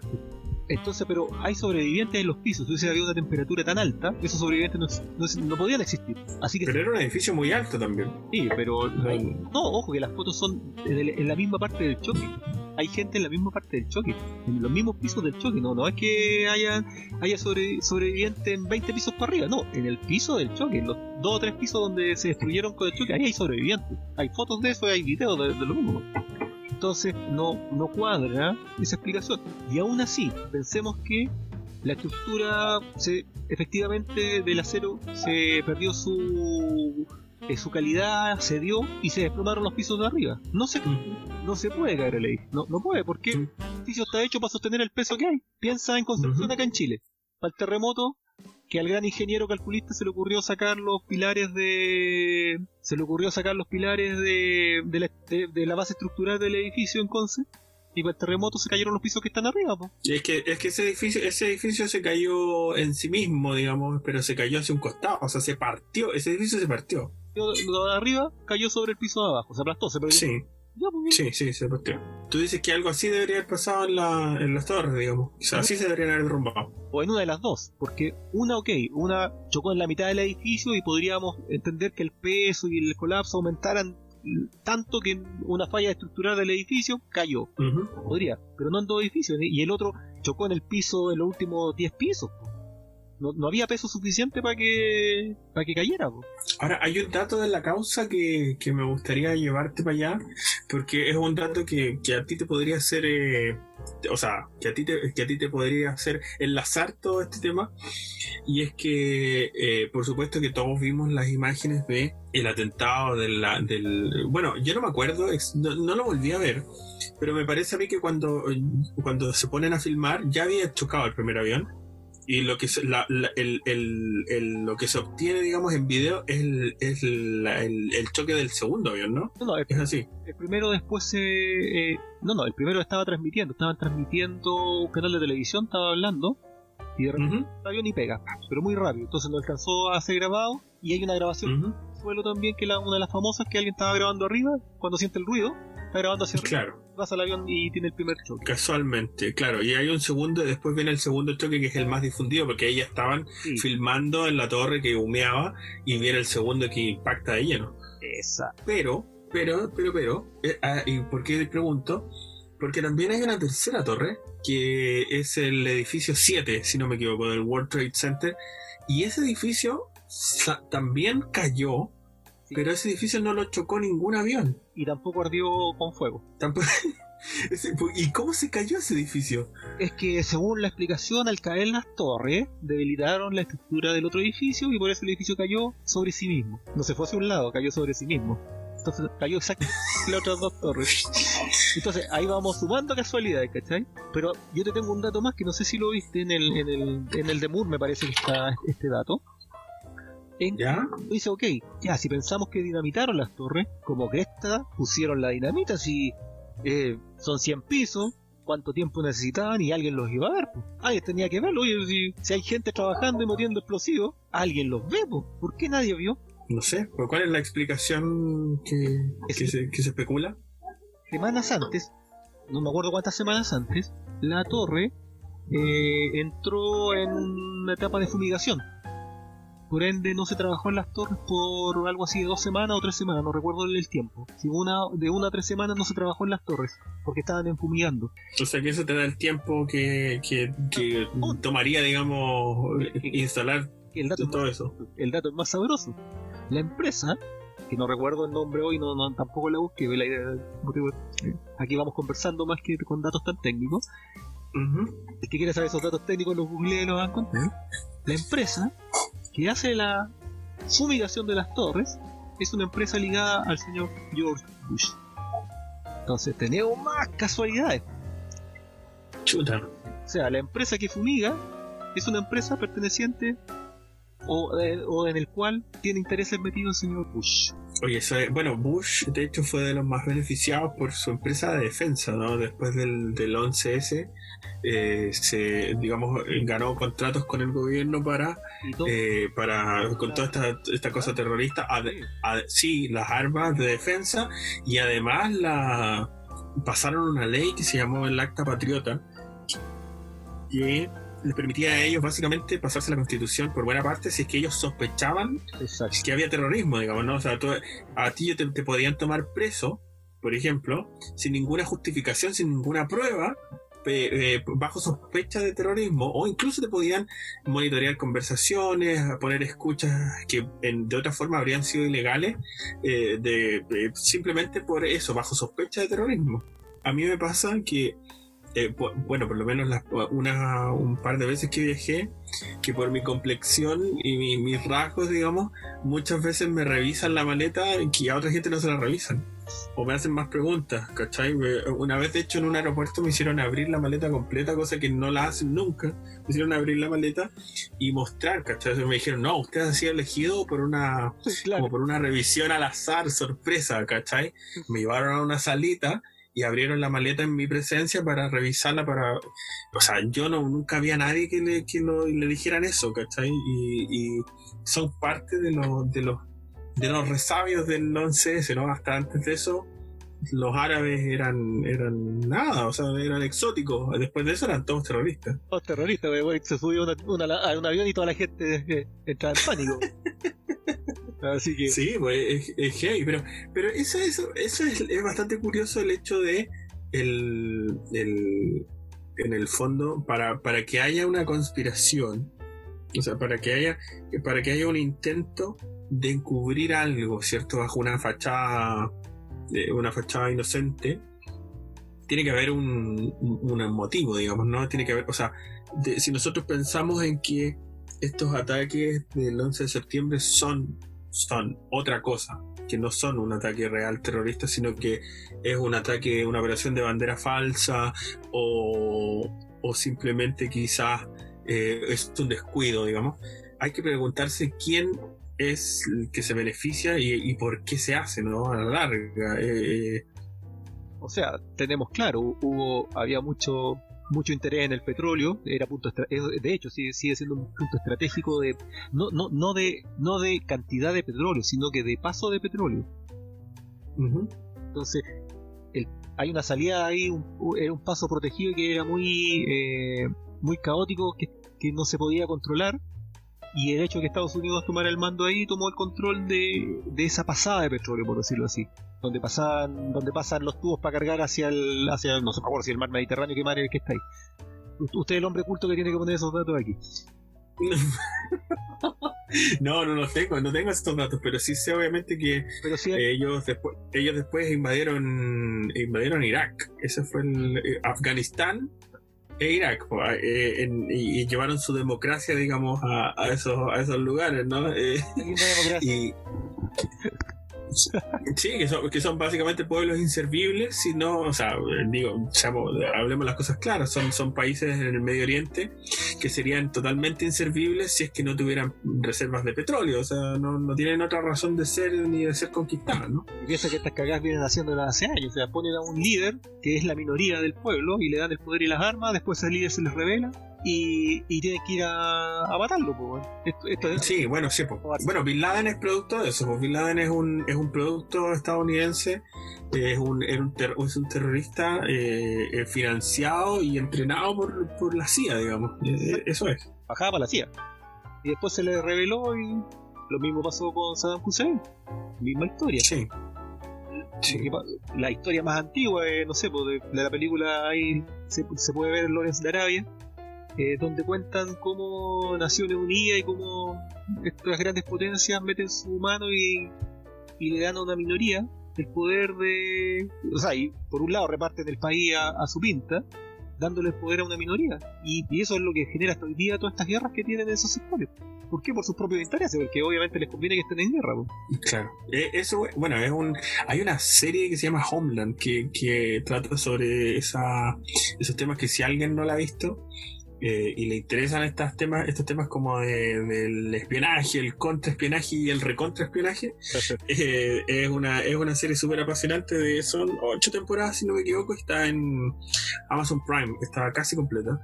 Y ahí te muestra, obviamente, si tú no entendís mucho de qué, qué hace la CIA, digamos, eh, te da una buena idea, porque ahí en el fondo son. Es como una especie de. como una especie de gobierno bajo las sábanas, ¿no? Es como, es como que ellos tienen mucha autoridad y mucha autonomía para hacer cosas que de verdad van en contra de todas las leyes y, la, y, la, y los derechos que todos conocemos en, como, como, como país, digamos, como república, y que simplemente son operativos, gente que hace lo que tú decís, o sea, y sin ir más lejos, o lo han hecho, lo hicieron acá, o sea, Sí, pues. eh, el hecho de el hecho de financiar y apoyar a Pinochet para que hiciera el golpe militar es un ejercicio por- para, para vencer el comunismo digamos. Es una es una operación que ellos han hecho mil veces. En el Medio Oriente están más lejos y a nosotros quizás nos suenan más Pero- más lejanas pero acá lo hicieron en Venezuela lo hicieron en Chile lo hicieron en muchos lados y, y siempre hacen lo mismo no buscan a un mono de paja que represente sus intereses y que los ayude después a el, quid pro quo que se llama, ¿no? De, yo, yo te coopero y después tú me cooperas a mí. Pero piensa que esto es más que, eh, que un apoyo, eh, es una imposición por parte de ellos. O sea, es por las buenas por las malas. O sea, vaya a ser tú y si no soy tú, va a ser este otro, nosotros lo ponemos. ¿Querís tú? Bueno. Y estas son las condiciones. O sea, eh, así de cabrones han sido siempre. Pero bueno, retomando el, y ya teniendo cada vez más datos, empecemos con los, con los datos curiosos de, de, lo- de, de este, de este atentado. Ya, veamos. Ten- tenemos a los cinco terroristas que fueron a hacer un curso de un mes, casi como cupón de canje, un curso de pilotear aviones una- en, un- en aviones Cessna. Ellos pilotearon un avión Cessna. Una avioneta, básicamente. Básicamente una avioneta, y avionetas más grandes, obviamente, pero una avioneta que tiene una hélice. Y que además el Claro. califica como muy malos alumnos, o sea, no aprendieron ni una wea. Pero, pero estos mismos terroristas fueron capaces de tomar un Boeing 747, parece que era el Boeing que hecho, no me acuerdo exacto, pero un Boeing gigante, un avión gigante donde su cabina de mando es 10 veces el tamaño de de un avión Cessna, por ende mil veces más complejo, y fueron capaces de girar un avión, de dar una vuelta casi de 180 grados, si no me equivoco, de un avión, volarlo a ras de una ciudad y chocar en línea recta con un edificio. Eso, ni en el simulador de vuelo, lo pueden hacer los pilotos. Hay que ser Igual es complicado, sí, sí, eh, hay que ser bueno. la maniobra que realizaron es increíble. Y eso en las torres. Ahora vámonos al Pentágono. Si realmente un avión se chocaba con el Pentágono, el tipo que voló ese avión era un, un maestro porque voló un avión a ras de calle durante no sé cuántos kilómetros y que además increíblemente todas las cámaras que estaban en esa carretera por donde pasó ese avión eh, se apagaron, se apagaron. Oye, pero, pero espérate, el del Pentágono, de eso no hablamos. El avión que, impacta al, pe- al Pentágono, ¿es un avión que impactó o lo derribaron antes? No, impactó, deja un forado, deja un forado de, tipo misil. El Boeing ocupa, eh, como, ¿cómo, decirlo? No, no, no me sé su envergadura, pero eh, el hoyo que tiene el Pentágono es un, ponle tú, apenas la punta de un avión, del avión. Es como el tamaño de la punta de un avión. No, y es muy curioso porque hay como. Hay cuando uno ve los restos del, del, del choque, hay como así como un, do- dos- dos piezas de metal, así y un hoyo. Como, Mira chiquitita que está más allá. es como que cayó un avión, pero a escala, no, no el avión real. Y además, dicen que el resto de las piezas que no estaban ahí se evaporaron. Se evaporaron. que cayó en, en Pensilvania, si no, si no mal no recuerdo el nombre de Pensilvania, también habían pocas piezas. ¿Por qué? Porque también se evaporó, porque el combustible logró como 5.000 grados de temperatura para que lograran fundirse la- las turbinas. Y en la historia de la aero- aeronáutica, solo se han evaporado dos aviones. Estos. Nunca en la historia más de la aeronáutica se ha evaporado un avión. Pero, yo tengo un tercero, el de, el de Malaysia, Malaysia Airlines. Desapareció. Ese avión desapareció. Eh, Se evaporó, weón, ¿cachai? Pero se, se, se evaporó ese avión. Malasia también es muy extraño. Muy, muy. No, quién sabe. Es- Eso, quién, quizá- quién sabe qué pasó con eso. Porque, o sea, para hacerlo desaparecer, ahí ya se necesitan otras cosas. ¿ah? Um, ayuda gubernamental Hay una divertida. Bueno, entonces, ese es curioso, cómo pudieron tipos que eran muy malos pilotos de un, Ce- de un Cessna ser excelentes pilotos de un Boeing. No hay cómo, la, la maniobra era demasiado difícil. Bueno, ahí te puedo decir que quizás, quizás esos pilotos ya habían, ya, o sea, a lo mejor no aprendieron nada en ese curso, pero quizás ellos ya tenían tenían eh, clases previas, anda a saber tú, o sea, puede que ellos también se enrolaran ahí como para como para hacer a ver, ¿cómo explicarlo? Como, como que decirles en tu cara, ¿cachai? O sea, mira, tomé las clases con un mismo instructor de Estados Unidos, ¿cachai? Eh, en tu cara, ahí tení. Pero quizás ellos ya, ya tenían nociones, ya sabían, digamos, suponte tú. Allá, allá, allá en Arabia habían piloteado Boeing toda la semana, claro. A lo- no, no toda la semana, pero, pero a lo mejor ya era- habían tenido un curso como tal, digamos, ¿no? Podría ser, pero ya seguimos sumando. Oye, pero es que, pero si los, los aviones son, son, son más fáciles de conducir que un auto, o sea, se, se conducen solos. Ahora lo difícil es, es impactar, y yo ahí te concedo el punto que lo difícil es impactarla así en un punto específico. Sí, o sea, yo creo que cualquier persona con un mínimo entrenamiento podría mantenerlo estable, digamos, ah, mantener el avión así como volando derecho, porque eso, en eso sí se manejan solos, los aviones tienen pilotos automáticos. pero, Pero agarrarlo y, y- y dirigirlo contra una torre específica, un edificio calculado, eh, ya es otra cosa. en línea recta, porque no fue en caída, sino en línea recta. O sea, los gallos giraron, tomaron altura y le dieron la potencia al avión.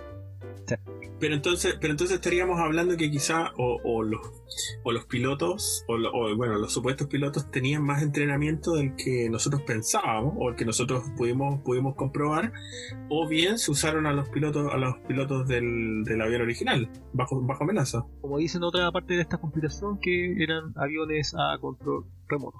Pero ¿y la gente que iba arriba, No iba, ¿cómo va a ir en un avión? no iba gente, ¿Ah? no iba gente arriba. Las ventanas. Eso es lo que dice la, la- la teoría de la conspiración, porque sí hay, gente que perdió, obviamente, hay familia, existe la familia de las personas que iban en los aviones, pues, Sergio. a, a detalle, a más detalle. Eh, los aviones, la, la- las pocas fotografías que se lograron tomar, estas filmaciones que se lograron tomar, en el análisis que le hacen, las ventanas van cubiertas, todas. O sea, eran como aviones de carga, Boeing de carga y no Boeing de pasajeros. Pero Boeing de carga tienen las ventanas cerradas como se ven en esas análisis que le hicieron. Ok, ok, yo, y, pero ¿qué pasa con la gente? Que supuestamente iba encima. Ahora nos vamos a la gente. Extrañamente, me parece que como el 80% de los pasajeros, si es que no más, llamó por teléfono a sus familias para despedirse. Y estamos hablando del año 2001, ¿cierto? Ah, ¿Eran American Airlines los aviones? No, no me acuerdo si American Airlines. La No, no sé, no, lo ignoro. Lo que pasa es que esta compañía, en 2010, invirtió no sé cuántos miles de millones de dólares para que sus aviones eh, tuvieran comunicación celular, porque hasta el 2001 la probabilidad de conseguir una llamada de celular desde un avión era 0,000001. Pero espérate, entonces lo que tú estás diciendo con esos datos que Ya. estás dando es que ellos estaban en otro lado prácticamente. En un hangar, en, un, en, un, eh, en una habitación cerrada, donde fuera, y los dejaron llamar para despedirse. Exacto, el mismo Moore muestra unas fotos satelitales filtradas. Más, eh, más adelante, este- no sé si en el mismo reportaje, porque él hace esto del. hace dos, dos versiones o tres versiones de este mismo reportaje porque va agregando datos. Eh, en uno de estos, él muestra fotos satelitales donde los aviones reales, los que supuestamente chocaron, están, están en el aeropuerto y la gente se está bajando de los aviones. Y tiene hay fotografías de eso, satelitales. Ya, mira, ok. O sea, bajaron a la gente del avión y lo, lo- lo- lo- lo pilotearon vacío. otros aviones chocaron. Los aviones de, de pasajeros quedaron siempre ahí, nunca despegaron esos aviones. Ok, ok, pero yo tengo, yo tengo una pregunta entonces. Suponte que tú todo lo que me dices es cierto. Ya, Eh, asumimos que eh, estas personas, digamos, bueno, no iban en el avión, que la sacaron antes y que evidentemente después eh, hacen, hacen, llaman a su familia, se despiden. Pero porque ese es el detalle que a mí me hace ruido. O sea, si tú haces eso, no, no sabemos qué, qué, qué se hicieron con las personas. O sea, no, no sabemos si se, si se mataron o si se, se las, las mandaron a vivir a los Alpes, digamos, con otros nombres y la- las ocultan, ¿no? Hay otro caso. Ya, ok. Hay otro caso. Ok, las, Hay otro caso. pero espérate, espérate, espérate, espérate, espérate. Yo quiero hablar de ese otro caso, pero espérame. Tú haces, te tomas toda esa molestia, te tomas toda la molestia de agarrar a esa gente y, y darle nuevas vidas en el fondo. ¿Para qué dejarlas que se despidan? Es un, es, un, es un lujo demasiado grande para una operación así. No, pero ¿cómo no hay caído? ¿Tú escuchaste las grabaciones de las despedidas? Están tan públicas, ¿las podías escuchar? No, yo no las he escuchado. Si tú me decís que están públicas, asumamos que están y yo, yo no, no, no lo cuestiono, digamos. Las podías escuchar. ¿Ya? Estamos hablando del año 2001. ¿Quién grababa en su celular las llamadas que recibía? ¿Qué compañía tenía la tecnología para estar grabando a cada rato las llamadas que se hacían? Y que nadie se preguntó eso en el 2001. Estaban las llamadas y las mostraron y las escucharon. Mira, las compañías nos dieron las llamadas, aquí están. Bueno, si esa tecnología en 2001 no estaba. ¿De acuerdo? Ya, pero entonces, ¿qué estás diciendo? Vos específico. que la, la gente que se despide es específica, que seguramente son o empleados de alguna área de gobierno o, o que trabajan para cierta gente de ellos, porque no puede, porque obviamente le van a cambiar la identidad y, y, y por otro lado, busca, googlea, búscame la familia de la gente muerta, de los aviones, ¿dónde está? ¿Dónde han hablado de esa familia? ¿Dónde está toda la prensa? Piensa, piensa en Chile nomás, ¿dónde está esa prensa amarillista mostrando al pobre hijo de un año que hoy día tiene 13 años y ha sido abandonado por el Estado, o al revés, que ha sido apoyado por el Estado, que su padre víctima y héroe de, de la muerte. ¿Dónde está? Si los gringos son así, los gringos idolatran a, sus- a sus muertos cuando mueren este tipo de cosas. Y este no es el caso, no sabemos, se murieron. Bueno, mira, pobres familias quedaron abandonadas, pobres niños quedaron abandonados sin su padre, listo, o sin su madre. Y se acabó. No hay más prensa para ellos. bueno, pero eso, eso es algo difícil de aseverar porque nosotros no vivimos allá. Digo, no, no estamos ahí como para cerciorarnos Ya las de que esos, esos reportajes no pasaron, digamos, ¿no? Eh, tenéis como ver y no tanto. Y con suerte a lo mejor de uno. Pero no piensa solo en la envergadura que le dan a la gente que se murió en las torres. Le hicieron un monumento, un memorial. A los de Pico también tiene un monumento. Pero los que iban a los aviones no tienen esos monumentos. Sus familias no han sido eh, apoyadas, entrevistadas, plano, que la gente no quiere que sepan de ello. Entonces salen los reporteros amarillistas a hacer pues. No, no pasó. No está esa información, no está en esas familias. Y este caso ya se ha dado antes que lo que te quería decir antes. Eso, eso. ¿Te acuerdas? El Challenger que te llevaba a la primera mujer y el Challenger explotó, ¿cierto? Sí, Y murieron siete astronautas. sí, la, la tragedia, la tragedia del Challenger.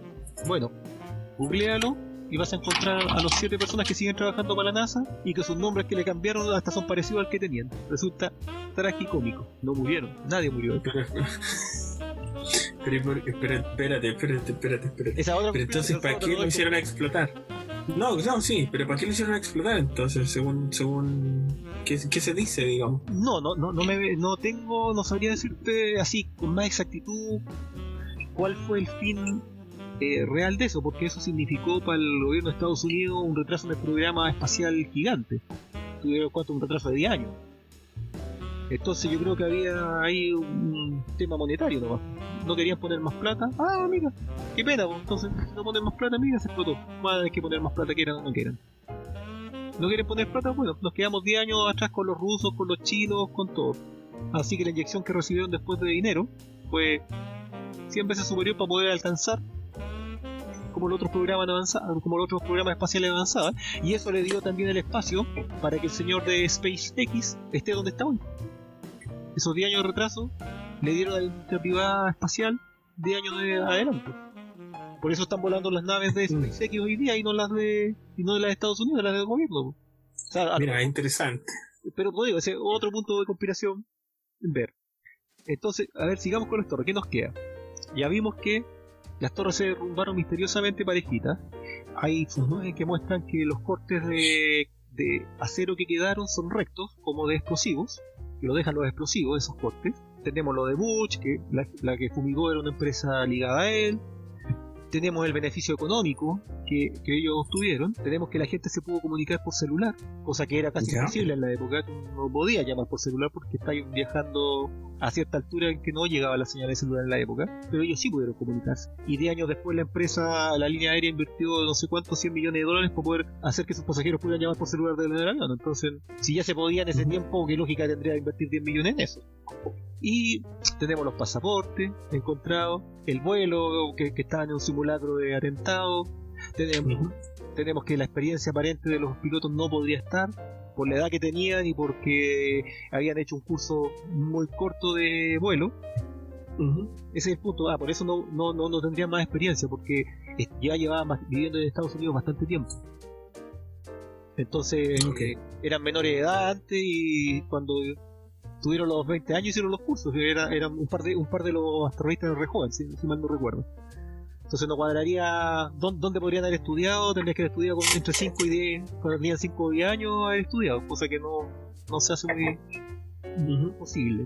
Entonces, eh, tienes que la zona cero, otro dato, después del choque, queda aislada. No pueden ni siquiera los bomberos locales acceder. Solo fue, ¿cómo se dice?, personal militar autorizado, o sea, personal de gobierno el que pudo meterse a las Torres Gemelas hacer el trabajo de limpieza, encontrar las pruebas y todo. Los civiles no pudieron entrar, ni bomberos, ni agencias, ni todos los que actúan normalmente en, ese, en estos casos. Tienes grabaciones a todo esto, tienes grabaciones cuando de bomberos que estaban dentro de las torres, algunos de los que se murieron, que estaban hablando por radio cuando empiezan a escuchar explosiones. Esas, esas también están grabadas. Sí, eso también es un dato de la causa. Sincronizada, sí, sincronizada. Y dentro de todo esto, yo recuerdo, eso, eso tendría que buscarlo, eh, eh, aquí podría estar tirando un volador que no, no te lo puedo asegurar, pero recuerdo que hace unos años atrás, el Congreso de Estados Unidos, que es el que estaba investigando, haciendo la investigación de este atentado, su veredicto final fue eh, que no podían estar seguros que había sido un atentado. No quisieron decir, tenemos más pruebas de que esto fue un autoatentado, Claro. que- sino que lo que ellos dijeron es que no tenemos las suficientes pruebas para decir que esto fue un atentado. Ese un Mm. veredicto del, del mismo Congreso de Estados Unidos. Si sumas y sumas y sumas son demasiadas casualidades como para que fuera un atentado real.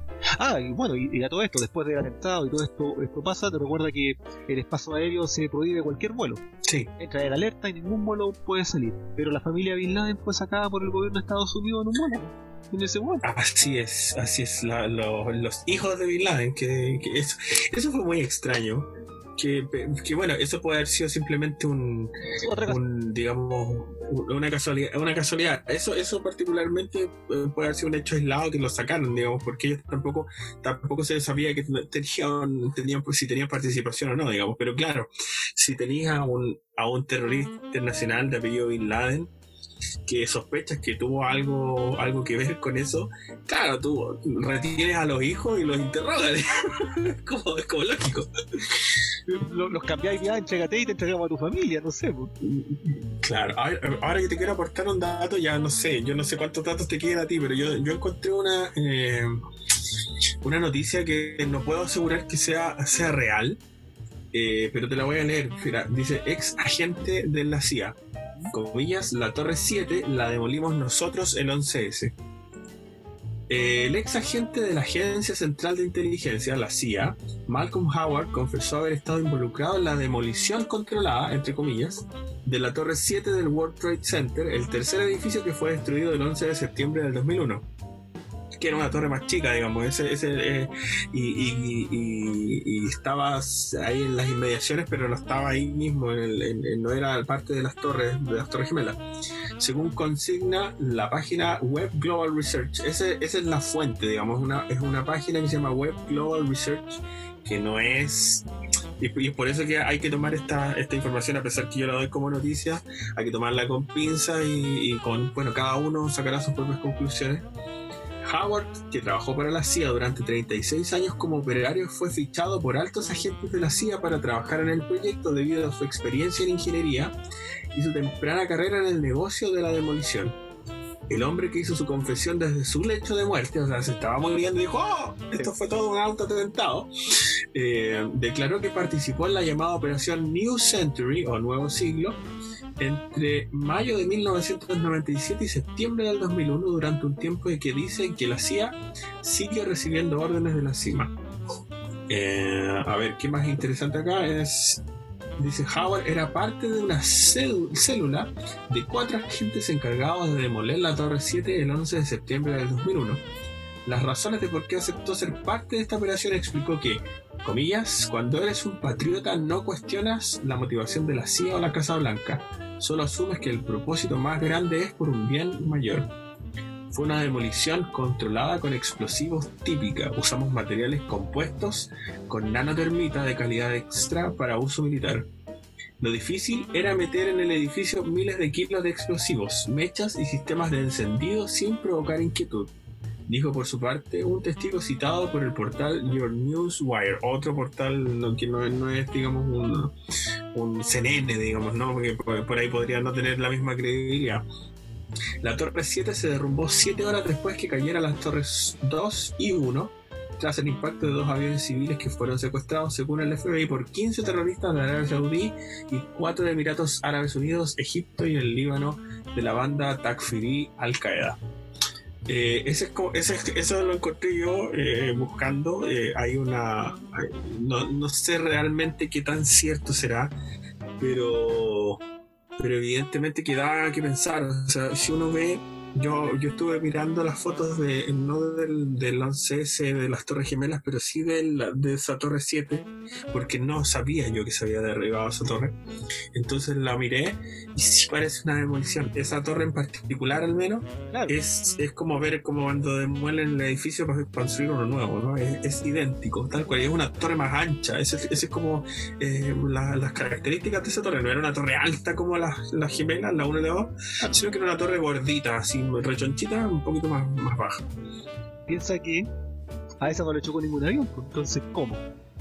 Ese es un hecho, ese es un, ese es un hecho, un, un- un hecho de la causa es que a esa torre no tuvo ningún impacto terrorista de ningún avión, de ningún tipo. Entonces, la pregunta es cómo se cayó.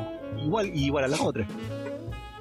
Claro, claro, se cae, se cae siguiendo el mismo patrón, Eso- pero a ella no la, no, no, no la, no la afecta nada, digamos, ¿no? Dicen, dicen, dicen la- las teorías que, que tú mismo debes seguir, en que ahí estaba como la torre de control, ¿no? Como que de ahí se organizó el, eh, eh, todo, este, todo este tema y que obviamente después de, de que se, se perpetrara el hecho había que destruir la evidencia.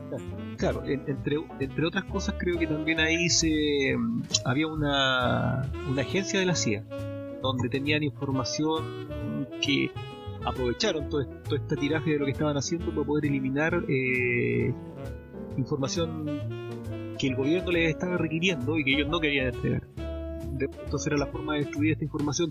No te puedo decir de qué, no, no, no, no recuerdo si se dijo de qué, pero sí se sospecha de que habían casos donde habían, no sé, investigado a presidentes o habían informaciones muy fuera de lo que ellos, del poder de lo que hacía se supone que puede hacer, y estaban siendo exigidos por el gobierno esa información. O sea, iban a ser auditados. Entonces aprovecharon, y como tenemos que echar a estas dos torres, bueno, esta también se va a caer, total, que, que el gobierno no va a poder decir, oye, no, si esto no tenía que haberse caído esta torre, tan sonada. Así que Es como, es como, la, eh, como- es como el incendio en la oficina de la Hillary, ¿no? Exactamente, es lo mismo. Puta, borramos los, los correos y no se borraron. Puta, quememos la wea. Total. Oh, qué terrible, Sergio. Sabes que yo no sé, no sé realmente dónde vamos a llegar con esta. O sea, tirando el. Es como tirar el hilo de un, de un, de un chaleco ah, tejido a mano. Es como que empezar a tirar una hebra y las ramificaciones de a dónde llega esa hebra es eh, Es por eso. impensado y no, no tenés idea realmente, ¿no? Pues, eh, a eso te digo cuando uno te, cuando te digo que uno se empieza a apasionar con estos temas de las conspiraciones y empezáis a sospechar de todo y dejáis de creer en todo, aunque te reáis de la tierra plana. Puede, puede ser que no, que no lo sea, ¿cachai? Pero te da para sospechar. Cuando tú empiezas a analizar por qué la tierra sería redonda, al revés. Empieza a analizar la evidencia que te di, por qué la tierra es redonda y te empieza a generar muchas sospechas. Te queda a, a generar sospechas cuando eh, descubres que los que fueron a la Antártida en, la- en su primera etapa eh, escribieron cosas y después fueron tratados de loco diciendo que eran militares o marinos en este caso, marinos expertos, eh, con un montón de medallas y de repente escriben, oye, llegamos a un punto donde habían árboles y animales que nunca habíamos visto, había, hacía calor, eh, estaba en otro mundo, no sabía cómo habían llegado ahí. Hicieron, hizo los dibujos de los animales que vio en su libro y cuando llega de vuelta, por sus pares y por la ciencia es catalogado de loco, pero yo no se volvió loco con el viaje, desmintiendo lo que el tipo vio y su tripulación vio. ¿De qué hablamos? Ha pasado también con las pirámides, la historia del, del primer arqueólogo, no recuerdo los nombres obviamente, eh, que cuando llegaron los subterráneos, al, al tercer subterráneo de las pirámides, él describe que hay ahí muertos, o sea, cadáveres de seres que no son humanos, seres humanoides, que miden más de 2 a 3 metros de altura y con las cabezas, cráneos grandes. Y también, finalmente, a él se le prohíbe después el acceso a las pirámides, sellan esta, estas estas entradas y a este tipo, a este arqueólogo, se les considera un loco y se le destierra. Entonces, cuando empezáis a ver todo este tipo de cosas, tú decís, claro, puta, sí, ya, existe un loco que se le ocurra todas estas conspiraciones y toda esta idea, pero uno, pues, estamos hablando de gente respetada, o sea, no hablamos de, de que el arqueólogo fuera, fuera- fue un estudiante de 20 años que salió de la universidad, era un gallo que había hecho investigaciones, estudios, había estudiado las pirámides toda su vida, era un experto, era eh, reconocido por sus pares, y de la noche a la mañana el tipo es desterrado de la, de, de la ciencia, porque dijo algo. Eh, sí, es heavy, es heavy. yo No, no, no, no tenía idea. Cuando uno se mete en esto de las conspiraciones, empezáis a encontrar todas estas cosas, y por, y por eso empezáis a dudar de todo. Por eso, lo oficial hay que mirarlo dos veces. Siempre mirar debajo del agua. Siempre mirar, oye, ¿qué hay aquí? Hay un porqué. Siempre va a haber un porqué. No, no, no son al azar. Te- tú te empiezas a dar cuenta con. Obviamente uno puede empezar a mirar la historia. Y, y como lo hemos dicho, o sea, lamentablemente vamos a ver un pedazo sesgado de la historia porque está escrita por los ganadores.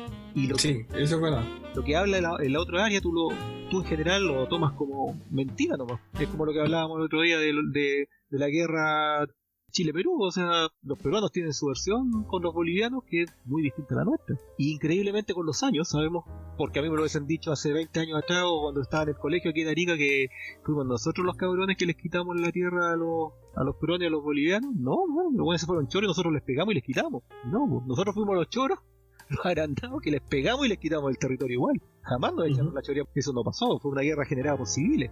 Hoy día sabemos eso claramente, o lo entendemos claramente, que fueron Ujú. civiles dueños de las minas que llevaron al país a una guerra porque que- querían el territorio porque le querían subir los impuestos. Los gallos no estaban dispuestos a pagar más impuestos. Entonces, obviamente las historias, las historias en general tienen más de una versión. Tienen más de una No, por supuesto.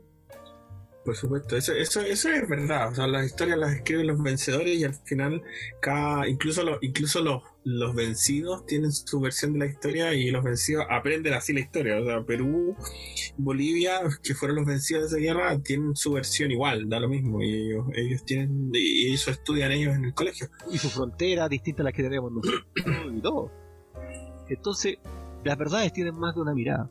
Por eso esto de las conspiraciones toma, toma un vuelo y cuando empezáis a darte cuenta de, de que muchas de estas cosas han sido, como han sido destapadas, de una u otra forma eh, hay conspiraciones que el gobierno ha tenido que admitir. Estados Unidos ha admitido el, el, el proyecto MK en su primera etapa, no, no en el contexto general, pero sí en su etapa de experimentos con niños ¿Cuál es el proyecto MK, MK Ultra? ¿El de control mental, se de supone? control mental, ese se reconoce, se reconoce como tal que se hicieron los experimentos con niños y que inclusive tuvieron resultados positivos. Y eso es reconocido, o sea, no es que est- estemos en una solo en una conspiración. Eh, tenemos los experimentos que se hicieron con el cólera en África. Bueno, en África han hecho un montón de muestras En, en China los que hicieron para la guerra con Vietnam. Entonces cosas que después los gobiernos, el gobierno ha tenido que reconocer. Y sí, experimentamos, eh, hicimos las pruebas con gente en Nepal, con Nepal y, y miles de cosas que empiezan a sumar, a sumar, a sumar. Y tú decís, en mi caso digo, sí, esto de la conspiración no, no es tan loco finalmente. Sino que No, no, yo, es, es verdad, o sea, eh, la conspiración en sí, yo encuentro sano hacerse preguntas, ¿no? Eh, eh, cuestionarlo todo y, y pensar en, en que la verdad no es una sola. El punto es cuando empezamos a caer en una, en un, en una espiral, digamos, de eh, eh, cuestionar, cuestionar, eh, cuestionar fuentes fidedignas con otras fuentes no fidedignas. Te hablo, por ejemplo, de esta conspiración de las vacunas, por ejemplo, ¿no? De que las vacunas son malas y qué sé yo. Ahí pa- pasa por gente que lee cinco minutos en internet y, y va a debatir, digamos, y a, a- a mostrar posturas eh, contrarias a estudios de siglos, ¿cachai? O sea, de, bueno, de décadas eh, atrás y que obviamente no, no tiene el peso, el rigor para poder analizarlo. ¿me entiendes? si, si tú lo estudias, o sea, obviamente te encuentras en cosas y cosas, porque no es todo, no es un todo, en que te hacen dudar, decir, sí, las vacunas, bueno, tienen eh, mercurio, sí, sí, porque el mercurio tiene una explicación de por qué lo tiene. No hace daño, sí, pero es, el daño que nos hace es más a largo plazo que el que nos haría enfermedad misma. Así que en mi caso, opto por el mal menor, me vacuno. Costo-beneficio se llama eso, así le dicen los, los economistas al menos. Claro, El- costo beneficio, que obviamente es uno sabe. Claro, y si tenéis más plata, compras la vacuna que vale más cara, que vale como 30 veces más cara, sin mercurio. Está la opción, si existe. No es que no exista, no es que el conspirador te diga, ah, no, esta es, no. Existen laboratorios que te venden la vacuna sin, sin mercurio y tú te la pones. Hoy día, la, la conspiración que viene hoy día con esta vacuna del, del, del coronavirus tiene dos bases que yo tomo. Una es que la mayoría de las vacunas que se han hecho en la historia del mundo han demorado 20 años en hacerse promedio. Entre 10 a 20 años en, en estar esas vacunas. Y hoy día Ujú. tenemos una vacuna que se está haciendo en meses. Sí, da para sospechar. Dos, ¿quiénes están metidos detrás de la vacuna? O sea, Las potencias, po. Las, las grandes potencias están metidas detrás de la vacuna. Rusia, China, Estados Unidos. ¿Quién? Tenía Bill Gates metido detrás de las vacunas del coronavirus. El señor Bill Gates financió todo esto. El señor Bill Gates. Echate. Y sale hablando, sale con el, el tipo de la, de la OMS de, de Estados Unidos, el representante de co- co- como nuestro París aquí, en su versión gringa. Bill Gates han salido conversando y hablando de que están trabajando en esto y que están haciendo esto. Y está el proyecto de, de microchip que también es un, es un proyecto de Bill Gates. Entonces, obviamente, da para ponerte paranoico. Decir, oh, A ver, espérate, yo quiero. Sí, yo quiero decir dos cosas. Primero, me equivoqué recién, dije costo-beneficio, no, eso, eso no existe. Se llama costo-oportunidad, así, así se llama el, el- Digamos, es lo que dejas tú de, de hacer para obtener otra cosa. Eso es el costo de oportunidad y se calcula, los economistas lo calculan. Y segundo, lo que estáis diciendo es. eh, es verdad, pero también hay matices. O sea, el, la vacuna del coronavirus. ¿Perdón? Por eso digo la palabra paranoia, más que que sea una conspiración como tal. O sea, cuando ves la gente que está por detrás, claro, asusta. Pero si lo piensas fríamente, ese tipo no necesariamente está haciendo una conspiración, ¿no?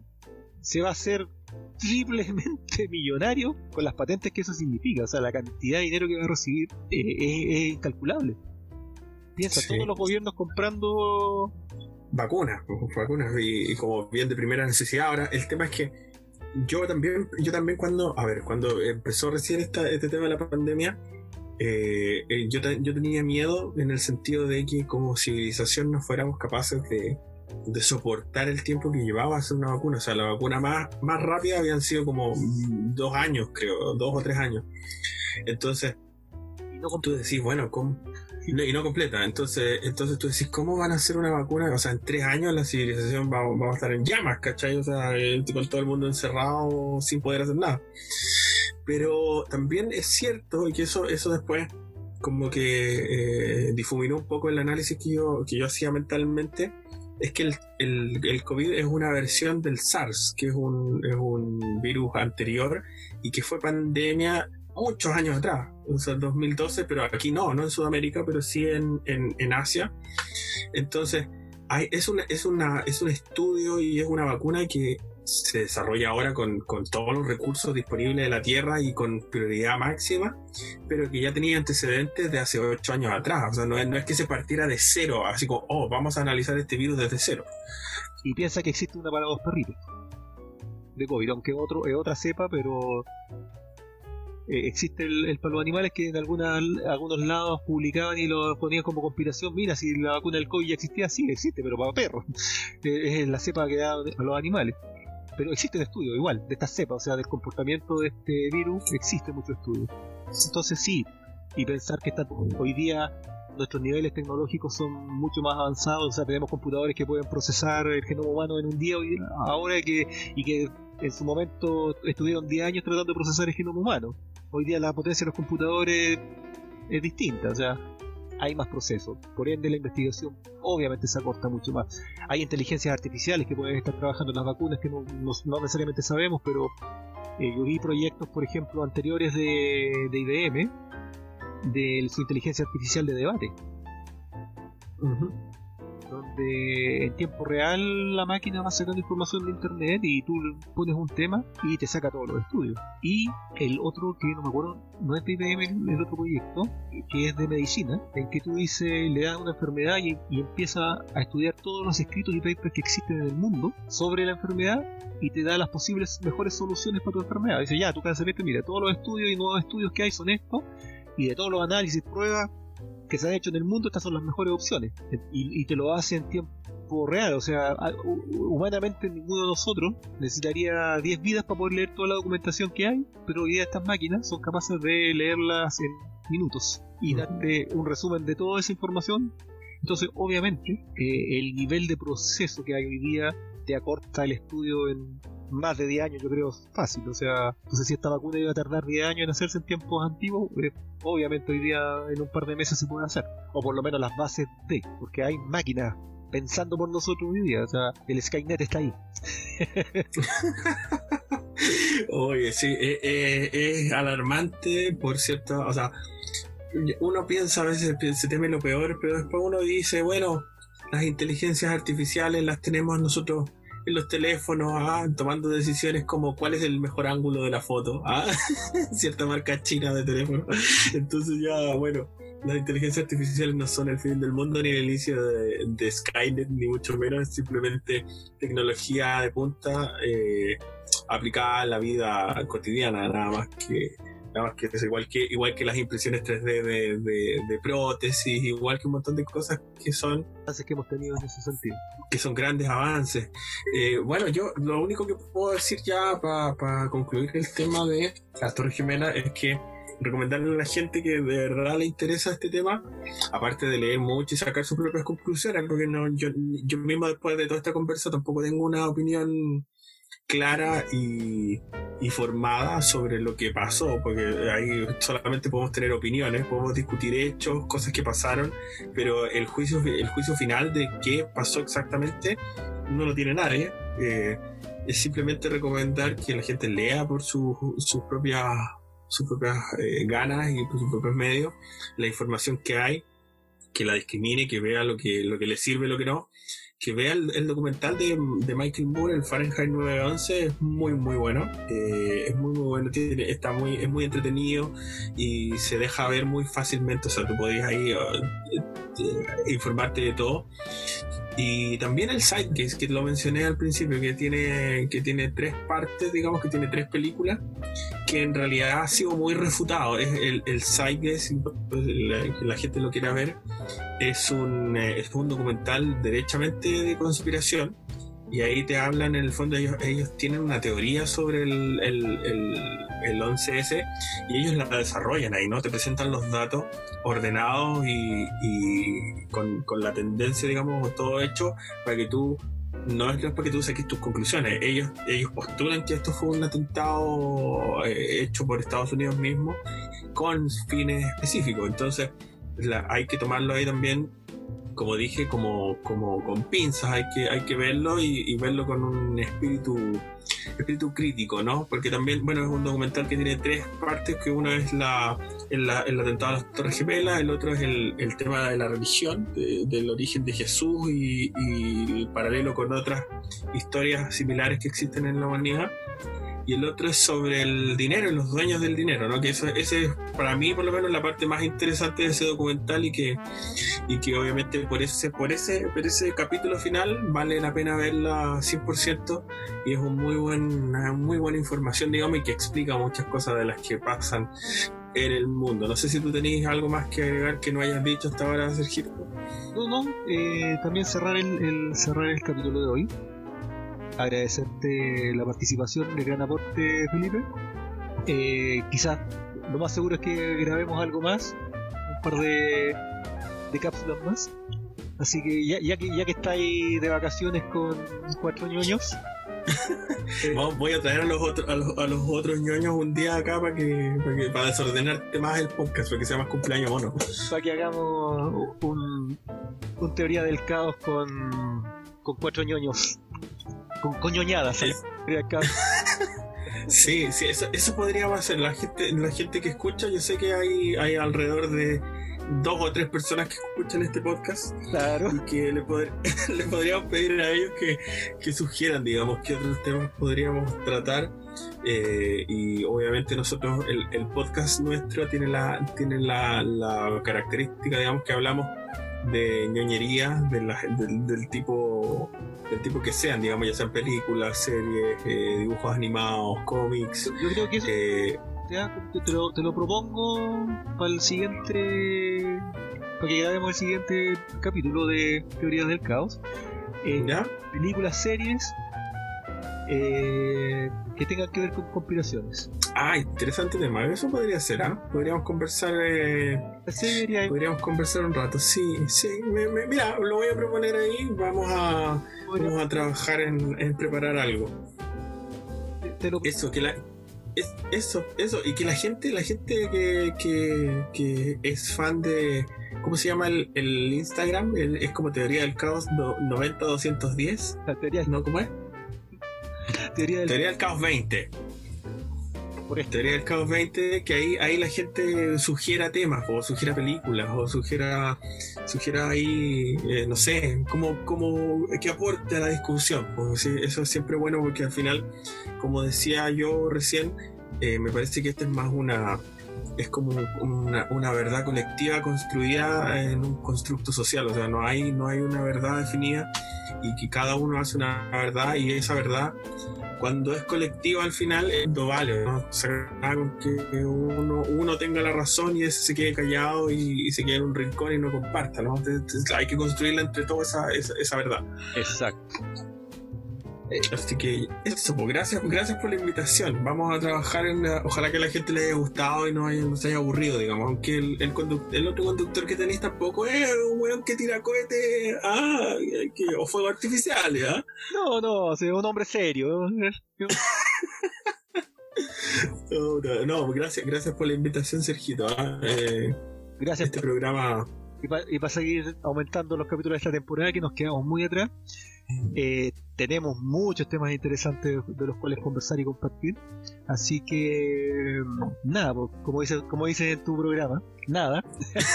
nada, nada, pero seguimos hablando.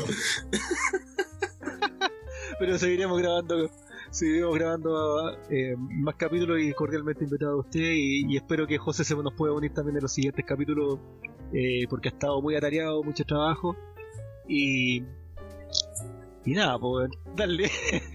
no, Sergio, a Sergio, a Sergio, a José le vamos a pedir que haga un despacho de repente, está con el, está con el cabo Valdés y con él, y está en la, isla, en la isla Friendship, ahí, ¿ah? Que, nos diga cómo está la cosa por allá. Claro, ahí en las coordenadas misteriosas donde no hay nada, ahí, ahí mismo está don José. Así que saludos a José, saludos a tus auditores y bueno, nos veremos pronto. Estamos a la película. Te pasaste, muchas gracias compadre, un abrazo. Y eso fue Teoría del Caos. Recuerden que tenemos página web teoriadelcaos.tk que va a ir creciendo con sus aportes. Que soy ordinario, ¿cómo hiciste un, un punto TK? Paga, paga un dominio, hombre. Son más baratos. Hay que apoyar a, la, pequeña isla de Fiji que tiene que tiene este proyecto. Hay que apoyarlos.